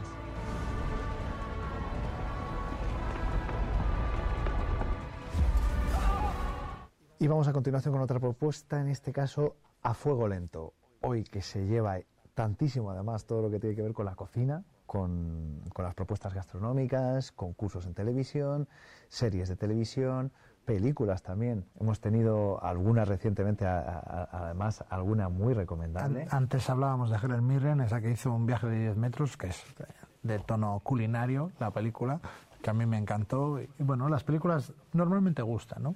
Y, y te abren el apetito incluso, ¿eh? que eso también tiene su peligro. En este caso, A Fuego Lento es una película en la que la cocina, obviamente, ¿no? es, es protagonista, pero que al final no deja de ser un poco una historia de amor, ¿no? Eh, con, con otras vertientes, pero con, con, di- iba a decir, con diferentes ingredientes, ¿no? nunca mejor sí. dicho. Por poner uno de ellos, Juliette Binoche, que ya eso para mucha gente es más que suficiente. Más que suficiente, total, totalmente. Hizo chocolate, un poco culinario también, pero bueno, Gilo- eh, Johnny Depp. Juliette Binoche, perdón, no me salía. Eh, una actriz totalmente consagrada. Ganó por El paciente inglés, como sabréis, ganó el Oscar. Otra de las películas míticas, súper míticas de, de la historia del cine. con el ¿no? gran Ralph Fiennes, que hace poco precisamente hacía eh, o mostraba una película en la que la cocina también tenía mucho protagonismo Sí, y sí, un poco thriller también. Sí, sí, uf, el- ¿cómo era el menú? eh? El, menú. sí, sí.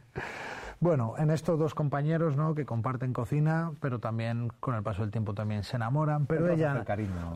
él se quiere casar, pero ella no. Ella, Es un ella alma es un libre. alma libre, es así. Y ella quiere vivir un poco su vida y, y pensar un poco más en ella, ¿no? Y de eso, y de eso basa la película, pero siempre hablando, como hablaban, como decía Nacho al principio, sobre cocina, ¿no? En temas culinarios. Director Tran An Hyun, se dirá así, algo así. ¿Qué sabemos de él? Lo que sabemos es que en Cannes este año ha ganado mejor dirección por esta película. Entonces, la película algo tiene. Claro, que, que, dirige y el guion también es suyo, que también muchas veces es lo que acaba, vamos a decirlo así, ¿no? dando premios, que, que un director pone todo su alma, por así decirlo, ¿no? Es un proyecto muy personal, porque la historia es suya y al final ese pensamiento que tendrán de es que nadie lo va a contar como yo. Bueno, pues en este caso a las pruebas me remito. ¿no? Eso es. Entonces es una película como La Sociedad de la Nieve, ¿no? Para un público más cinéfilo que le guste mucho más ver las cosas en pantalla grande y de los que disfrutan cada semana del cine, pues esto es una película estupenda y más para esta para esta época que siempre siempre gusta, ¿no? Una película alegre. Estoy de lo más feliz y agradecida. Hace falta cultura, memoria, para que se forme el gusto. Recuerda ese gusto. Sí, señor. Los potajes serán uno de codorniz con culía la reina. ¿Por qué no se sienta con nosotros? Ya converso con ustedes a través de lo que comen. Eugenie. No sabemos qué padece Eugenie. Me encuentro perfectamente. No, no estás bien. Estoy preocupado. La felicidad consistía en seguir deseando lo que ya se tiene. Pero a ti no te he tenido nunca.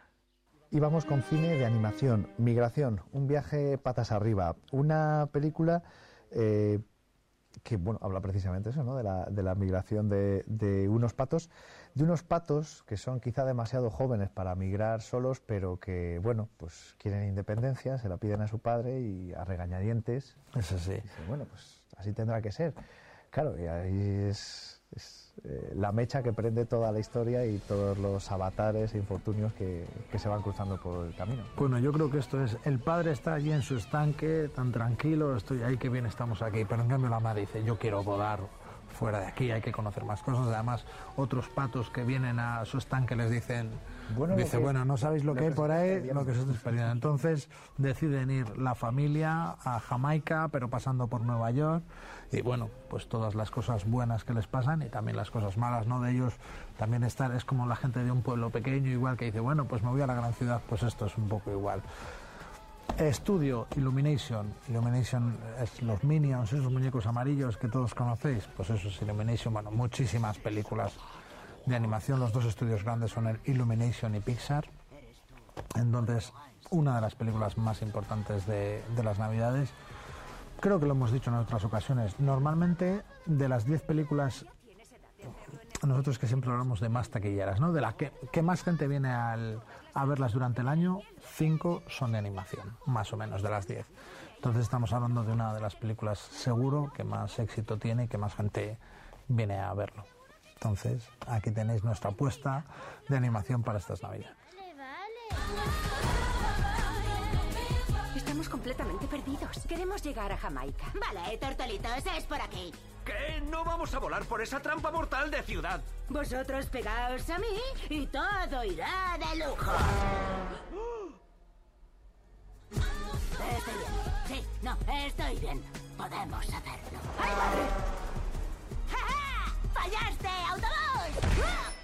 Y vamos a recordarles, no obstante, el poquito de tiempo que nos queda, eh, que en Navidad también hay espectáculos en el Ortega. Uh -huh. Así es, día 25, domingo, Navidad. Cascanueces con el Ballet de Kiev va a ser un, una programación que en principio vamos a hacer ya todos los días de Navidad. Va a haber el Cascanueces aquí en el Ortega y con esta compañía. Y después para los más pequeños, una vez después de haber visto Kinayu, Migración, todas las películas que tenemos infantiles, Los Tres Cerditos el jueves 4 de enero, para que podáis verlo, esta compañía gallega que ha venido varias veces y que tanto gusta, bueno, que hace las, las delicias de los más pequeños con sus, con sus familiares. Pues tomen buena nota y tiene unas cuantas opciones para disfrutar de estos días de asueto, vacacionales, que el que los tenga de Navidad los puede aprovechar y disfrutarlos aquí en el Ortega. Javi, muchas gracias como siempre. Nada, gracias a vosotros, Nacho.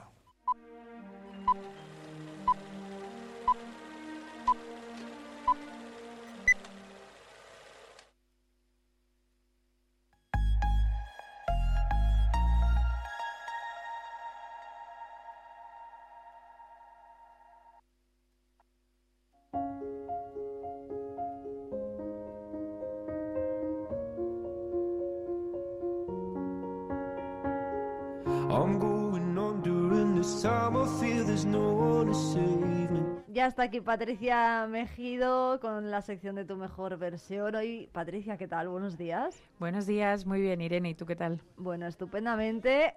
Vamos a hablar de una cosa que nos está preocupando mucho a todos, que son las navidades, porque también nos pasan factura emocional, ¿no? Sí, en Navidad es una época donde hay que gestionar mucho las emociones. ¿Por qué? ¿Por qué nos traen tan de cabeza las navidades? Bueno, eh, muchos gastos, eh, muchas obligaciones, eh, quedadas, reuniones grupales, eventos colectivos a los que nos apetece ir, otros a los que no nos apetece ir nada, pero tenemos que ir. Yo creo que la palabra obligación, ¿no? imposición, es la que más aparece sobre nuestras cabezas en estas fechas y cuando haces algo obligado, pues, pues ya, ya vas con una actitud que no es buena. No gusta tanto, ¿no? Bueno, de esas obligaciones vamos a, hablar hoy. Hay que recordar a los oyentes que tenemos siempre las líneas abiertas en el 669 2278 75 y que Patricia nos trae dudas de, de algunas de estas oyentes, ¿no? Sí, eh, vamos a escucharlas mejor, si te parece. Vamos a escuchar eh, una de, ellas que estaba preocupada por, eh, pues bueno, porque bueno, va, va, a llegar, ¿no? Papá Noel y los Reyes Magos y hay que ayudarles y a veces pues uno no sabe cómo, cómo hacer frente a todo esto. Vamos a escuchar a esta oyente.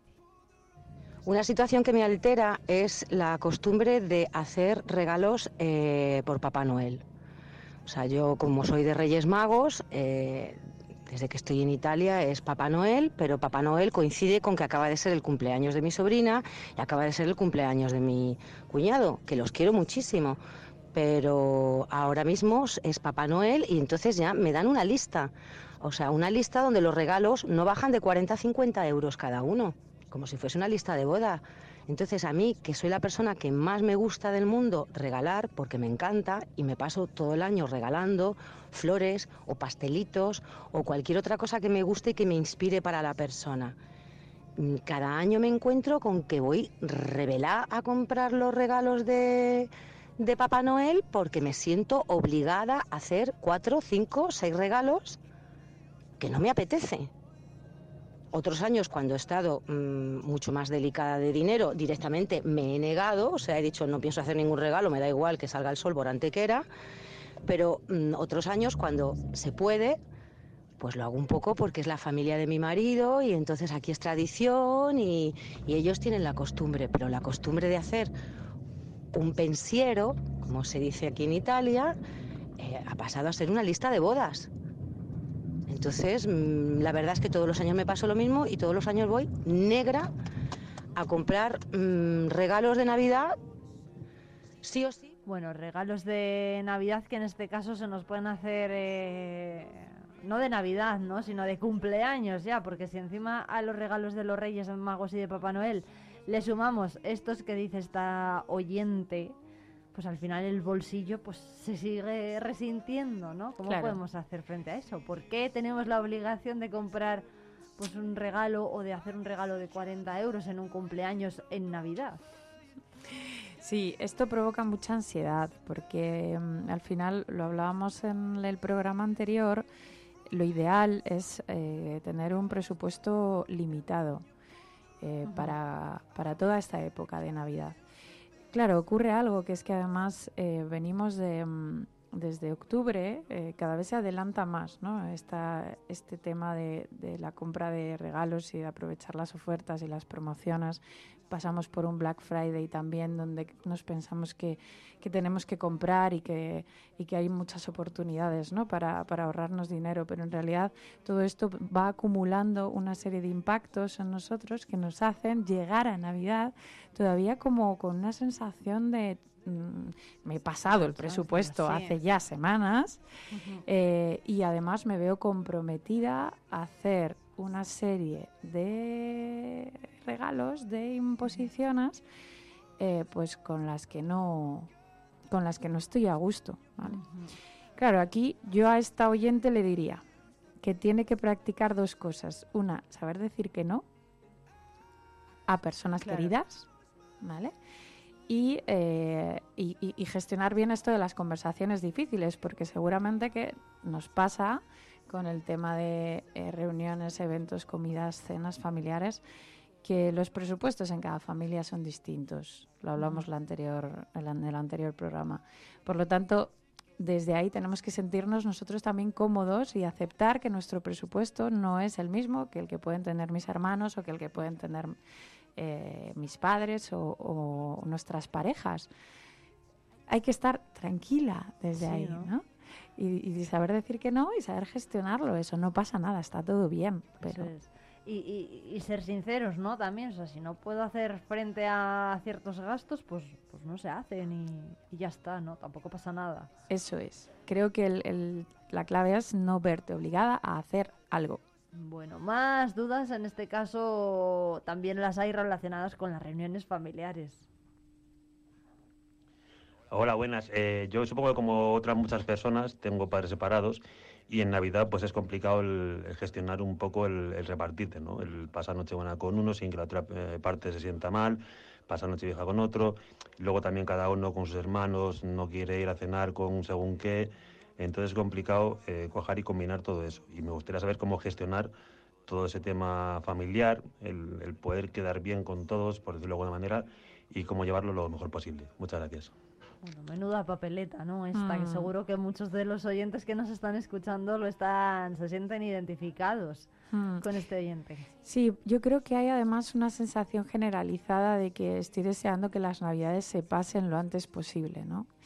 Y bueno, pues este es uno de los motivos. Mm, familias desestructuradas, cada uno tiene sus circunstancias especiales en las familias, además cada año esas circunstancias van cambiando a mejor o a peor y tenemos que ir eh, sobrellevando esta gestión de, cada momento y de, las emociones. ¿no?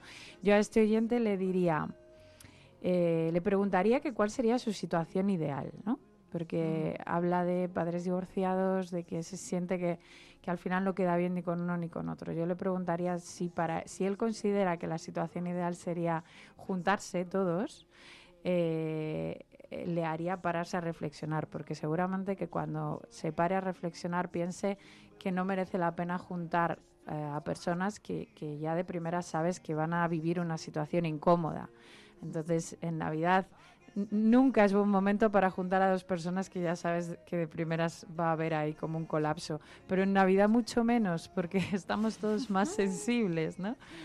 Y luego le diría que si efectivamente cree que considera que deben de estar juntos, bueno, pues ahí tiene que construir una petición de, oye, ¿os gustaría a todos pasar estas navidades juntos? Y tiene que gestionar la expectativa de la respuesta, porque es muy probable que cada uno responda de una manera. Igual algunos responden afirmativamente y otros responden que, que no, que, que, les gustaría mejor continuar separados, ¿no?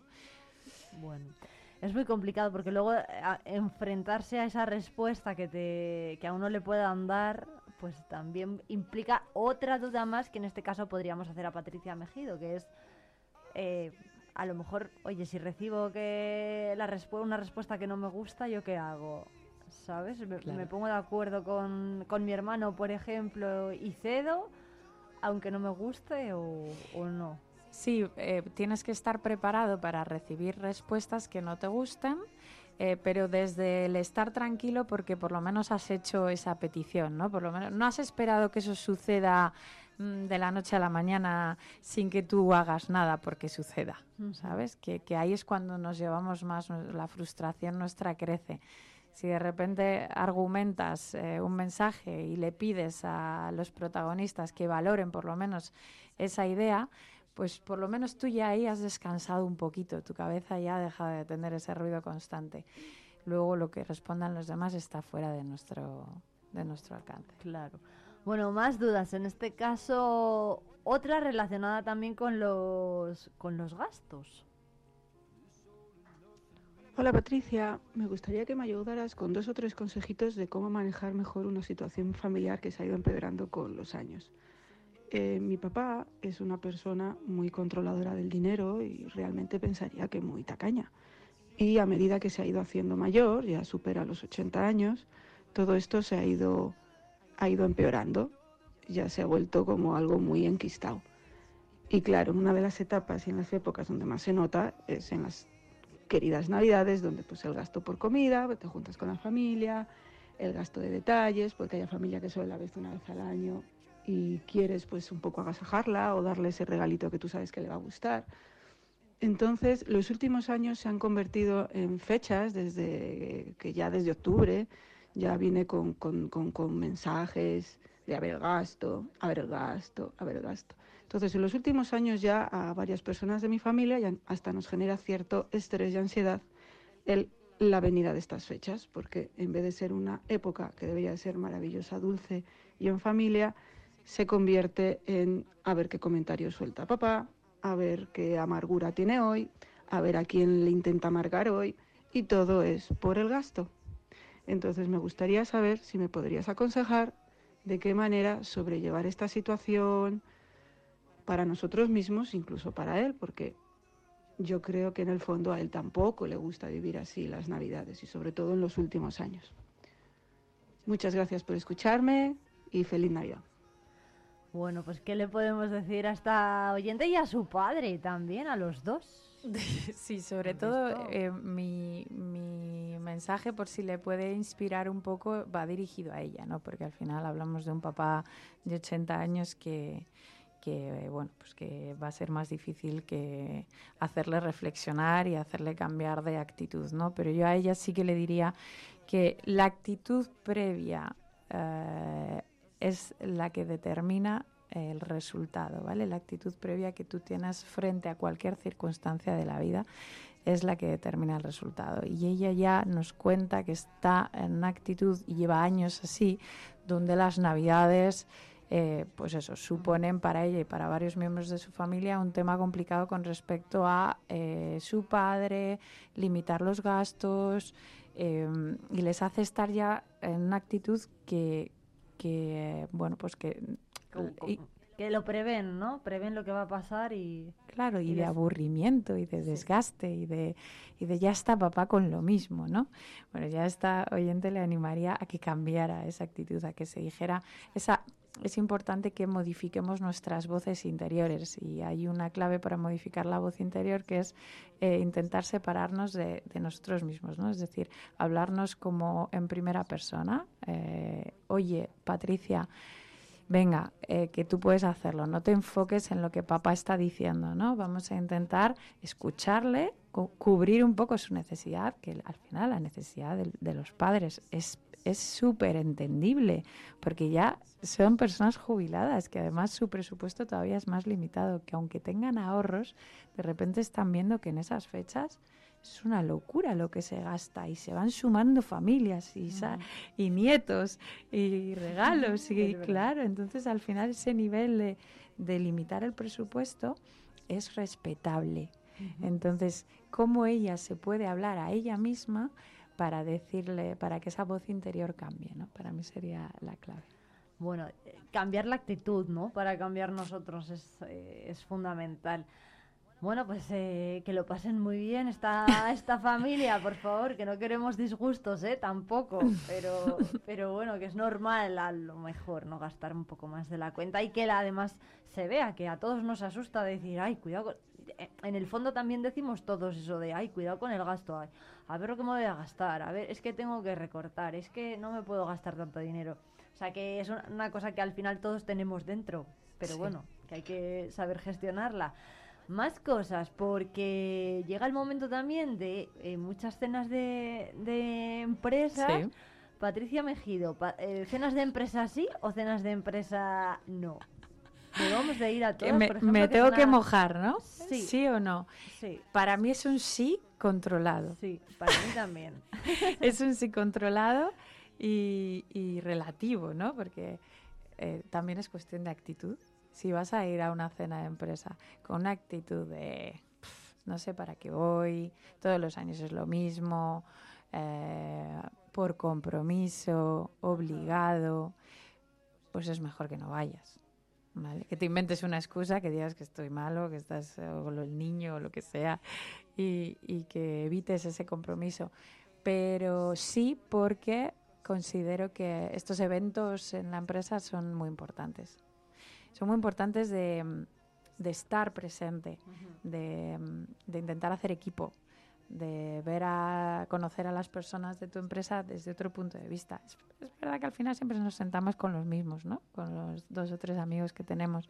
Pero si tenemos la oportunidad de, de cambiar de mesa y de sentarnos con personas que igual en nuestro día a día no trabajamos, eh, para mí es súper valioso lo que puede salir de una cena de empresa. Bueno, pues Patricia Mejido, muchísimas gracias como siempre por traernos todos estos consejos de cara a la Navidad y ayudarnos a gestionar mejor el bienestar emocional también en estas fechas. Muchas gracias y felices fiestas. A vosotros, felices fiestas a todos.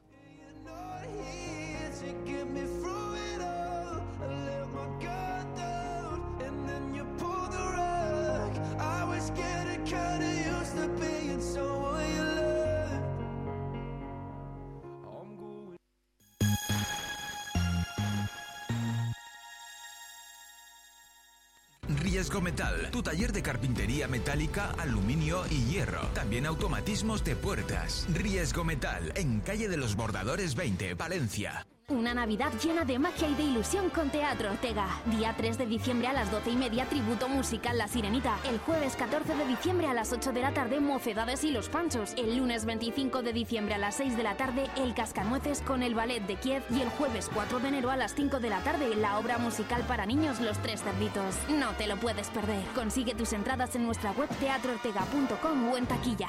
Hornillos de Cerrato, un tesoro escondido en el corazón de Palencia. Descubre su encanto rural, su historia fascinante y su gente acogedora. Ven y vive la experiencia única de Hornillos de Cerrato. Toca llenar la despensa. Hazlo en la Plaza de Abastos de Palencia. Ven y descubre. Embutidos Luciano, desde 1939 ofreciendo calidad y sabor a los palentinos. Aceitunas Milagros, especialistas en banderillas de elaboración propia y todo tipo de aceitunas. Carnicería Raquel, ganadería propia en Baltanás. Producción pequeña y artesanal, de sabor incomparable. Compra en la Plaza de Abastos de Palencia. Acertará seguro.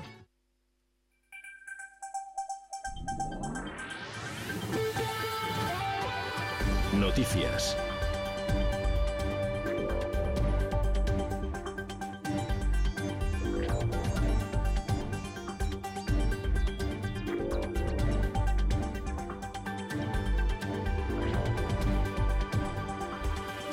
Once y 56 minutos. Saludamos ya a Álvaro Lantado, director de la 8 Palencia y de Vive Radio Palencia. Buenos días. Buenos días, Irene. ¿Qué tal? ¿Cómo va la mañana? Vamos, vamos, Vamos. ahí, ¿no? Vamos ahí. Eh, bueno, la verdad es que se genera actualidad y eso que estamos en, en unas fechas un poco particulares, Irene, porque ya eh, todo el mundo está pensando en las, en las Navidad, en las Navidades cuando cuando hay descansos, las administraciones también lógicamente descansan y hay- se genera menos información, se generan menos noticias. Pero aún así, bueno, hay, hay cuestiones. Eh, preparando la, la lotería, que por cierto, mañana iré en Vive Radio un especial, ¿no? Eh, en claro. Vive Radio, eh, en la que van a participar todos los centros de Vive Radio de, de Castilla y León, para que, tener una perspectiva global de cómo se está viviendo el sorteo en toda la comunidad. y muy es. pendiente de lo que toca y de lo que no toca. Vas a estar, ¿no? Eso es, vamos a estar. Lo hemos avanzado ya en los diferentes avances eh, de esta mañana, pero mañana a partir de las ocho y media, programación especial en Vive Radio en todas las delegaciones de Castilla y León para seguir el sorteo en directo de la Lotería de Navidad. Eh, vamos a hacer conexiones en directo donde, en los, desde los principales puntos de interés y si tocan premios, pues los iremos contando. ¡Qué anécdotas, mensajes, eh, es. su- la relación de la lotería con mensajes también de, de Palencia, de, de personajes conocidos. Bueno, yo creo que va a estar mm, divertido, interesante, ¿verdad, Irene? bueno, Es- eso es, eso pues que es. nos escuchen, que nos escuchen. Bueno, vamos a hablar además con una administración que ha repartido muchísimo dinero este año, la administración número 11, que está aquí en la calle Barrio Imier, con Cristian. Y bueno, con más protagonistas. Pero bueno, eso será mañana. Eso mañana. Hoy, Vamos con- momento, Vamos con la actualidad de hoy, ¿no? Que se nos Venga. pasa el tiempo. A las 2 en punto en la 8 Palencia vamos a contar novedades del lobo y del soterramiento. Sí, vamos con eh, la actualidad en torno al lobo, porque ha habido un pronunciamiento de la Unión Europea. No es vinculante porque después serán los estados los que tengan que pronunciarse de forma definitiva, pero sí que tiende la mano a los estados que se vean afectados por los estados, por los ataques del lobo, a volver a la norm- normativa anterior a la de dos- 2001, en la que se permitía la caza del lobo controlada al norte del Duero. Eh, desde hace unos años eso no es posible porque lo ha prohibido el gobierno central y esa realidad, eh, según las organizaciones agrarias y los ganaderos, está causando muchos perjuicios a los profesionales del sector ganadero. ¿vale? Así que vamos a analizar esa situación con ganaderos afectados y también con las organizaciones agrarias. Bueno, y en materia de soterramiento, ¿hay alguna novedad?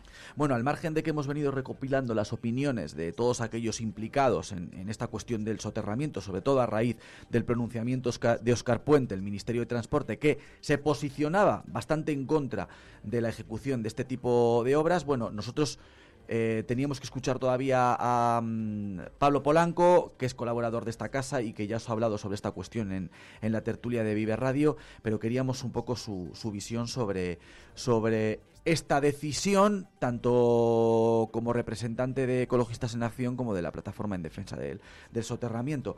Bueno, dicen que hay que ser contundente, que el ayuntamiento tiene que ser beligerante con el gobierno, aunque sean de su mismo signo político, y que las obras tienen que paralizarse y que por eso han decidido denunciar. Bueno, pues eh, una denuncia que se suma a la de ecologistas en acción, que también se posicionaba en los eh, tribunales. Va a ser la Audiencia Nacional la que lleve todo el proceso.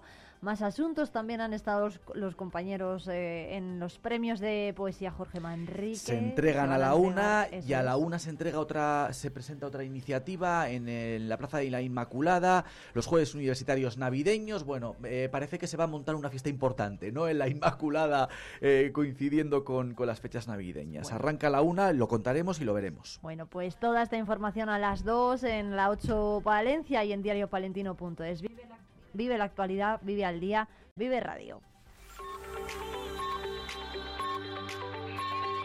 Vive Radio. Son las 12 de la mañana.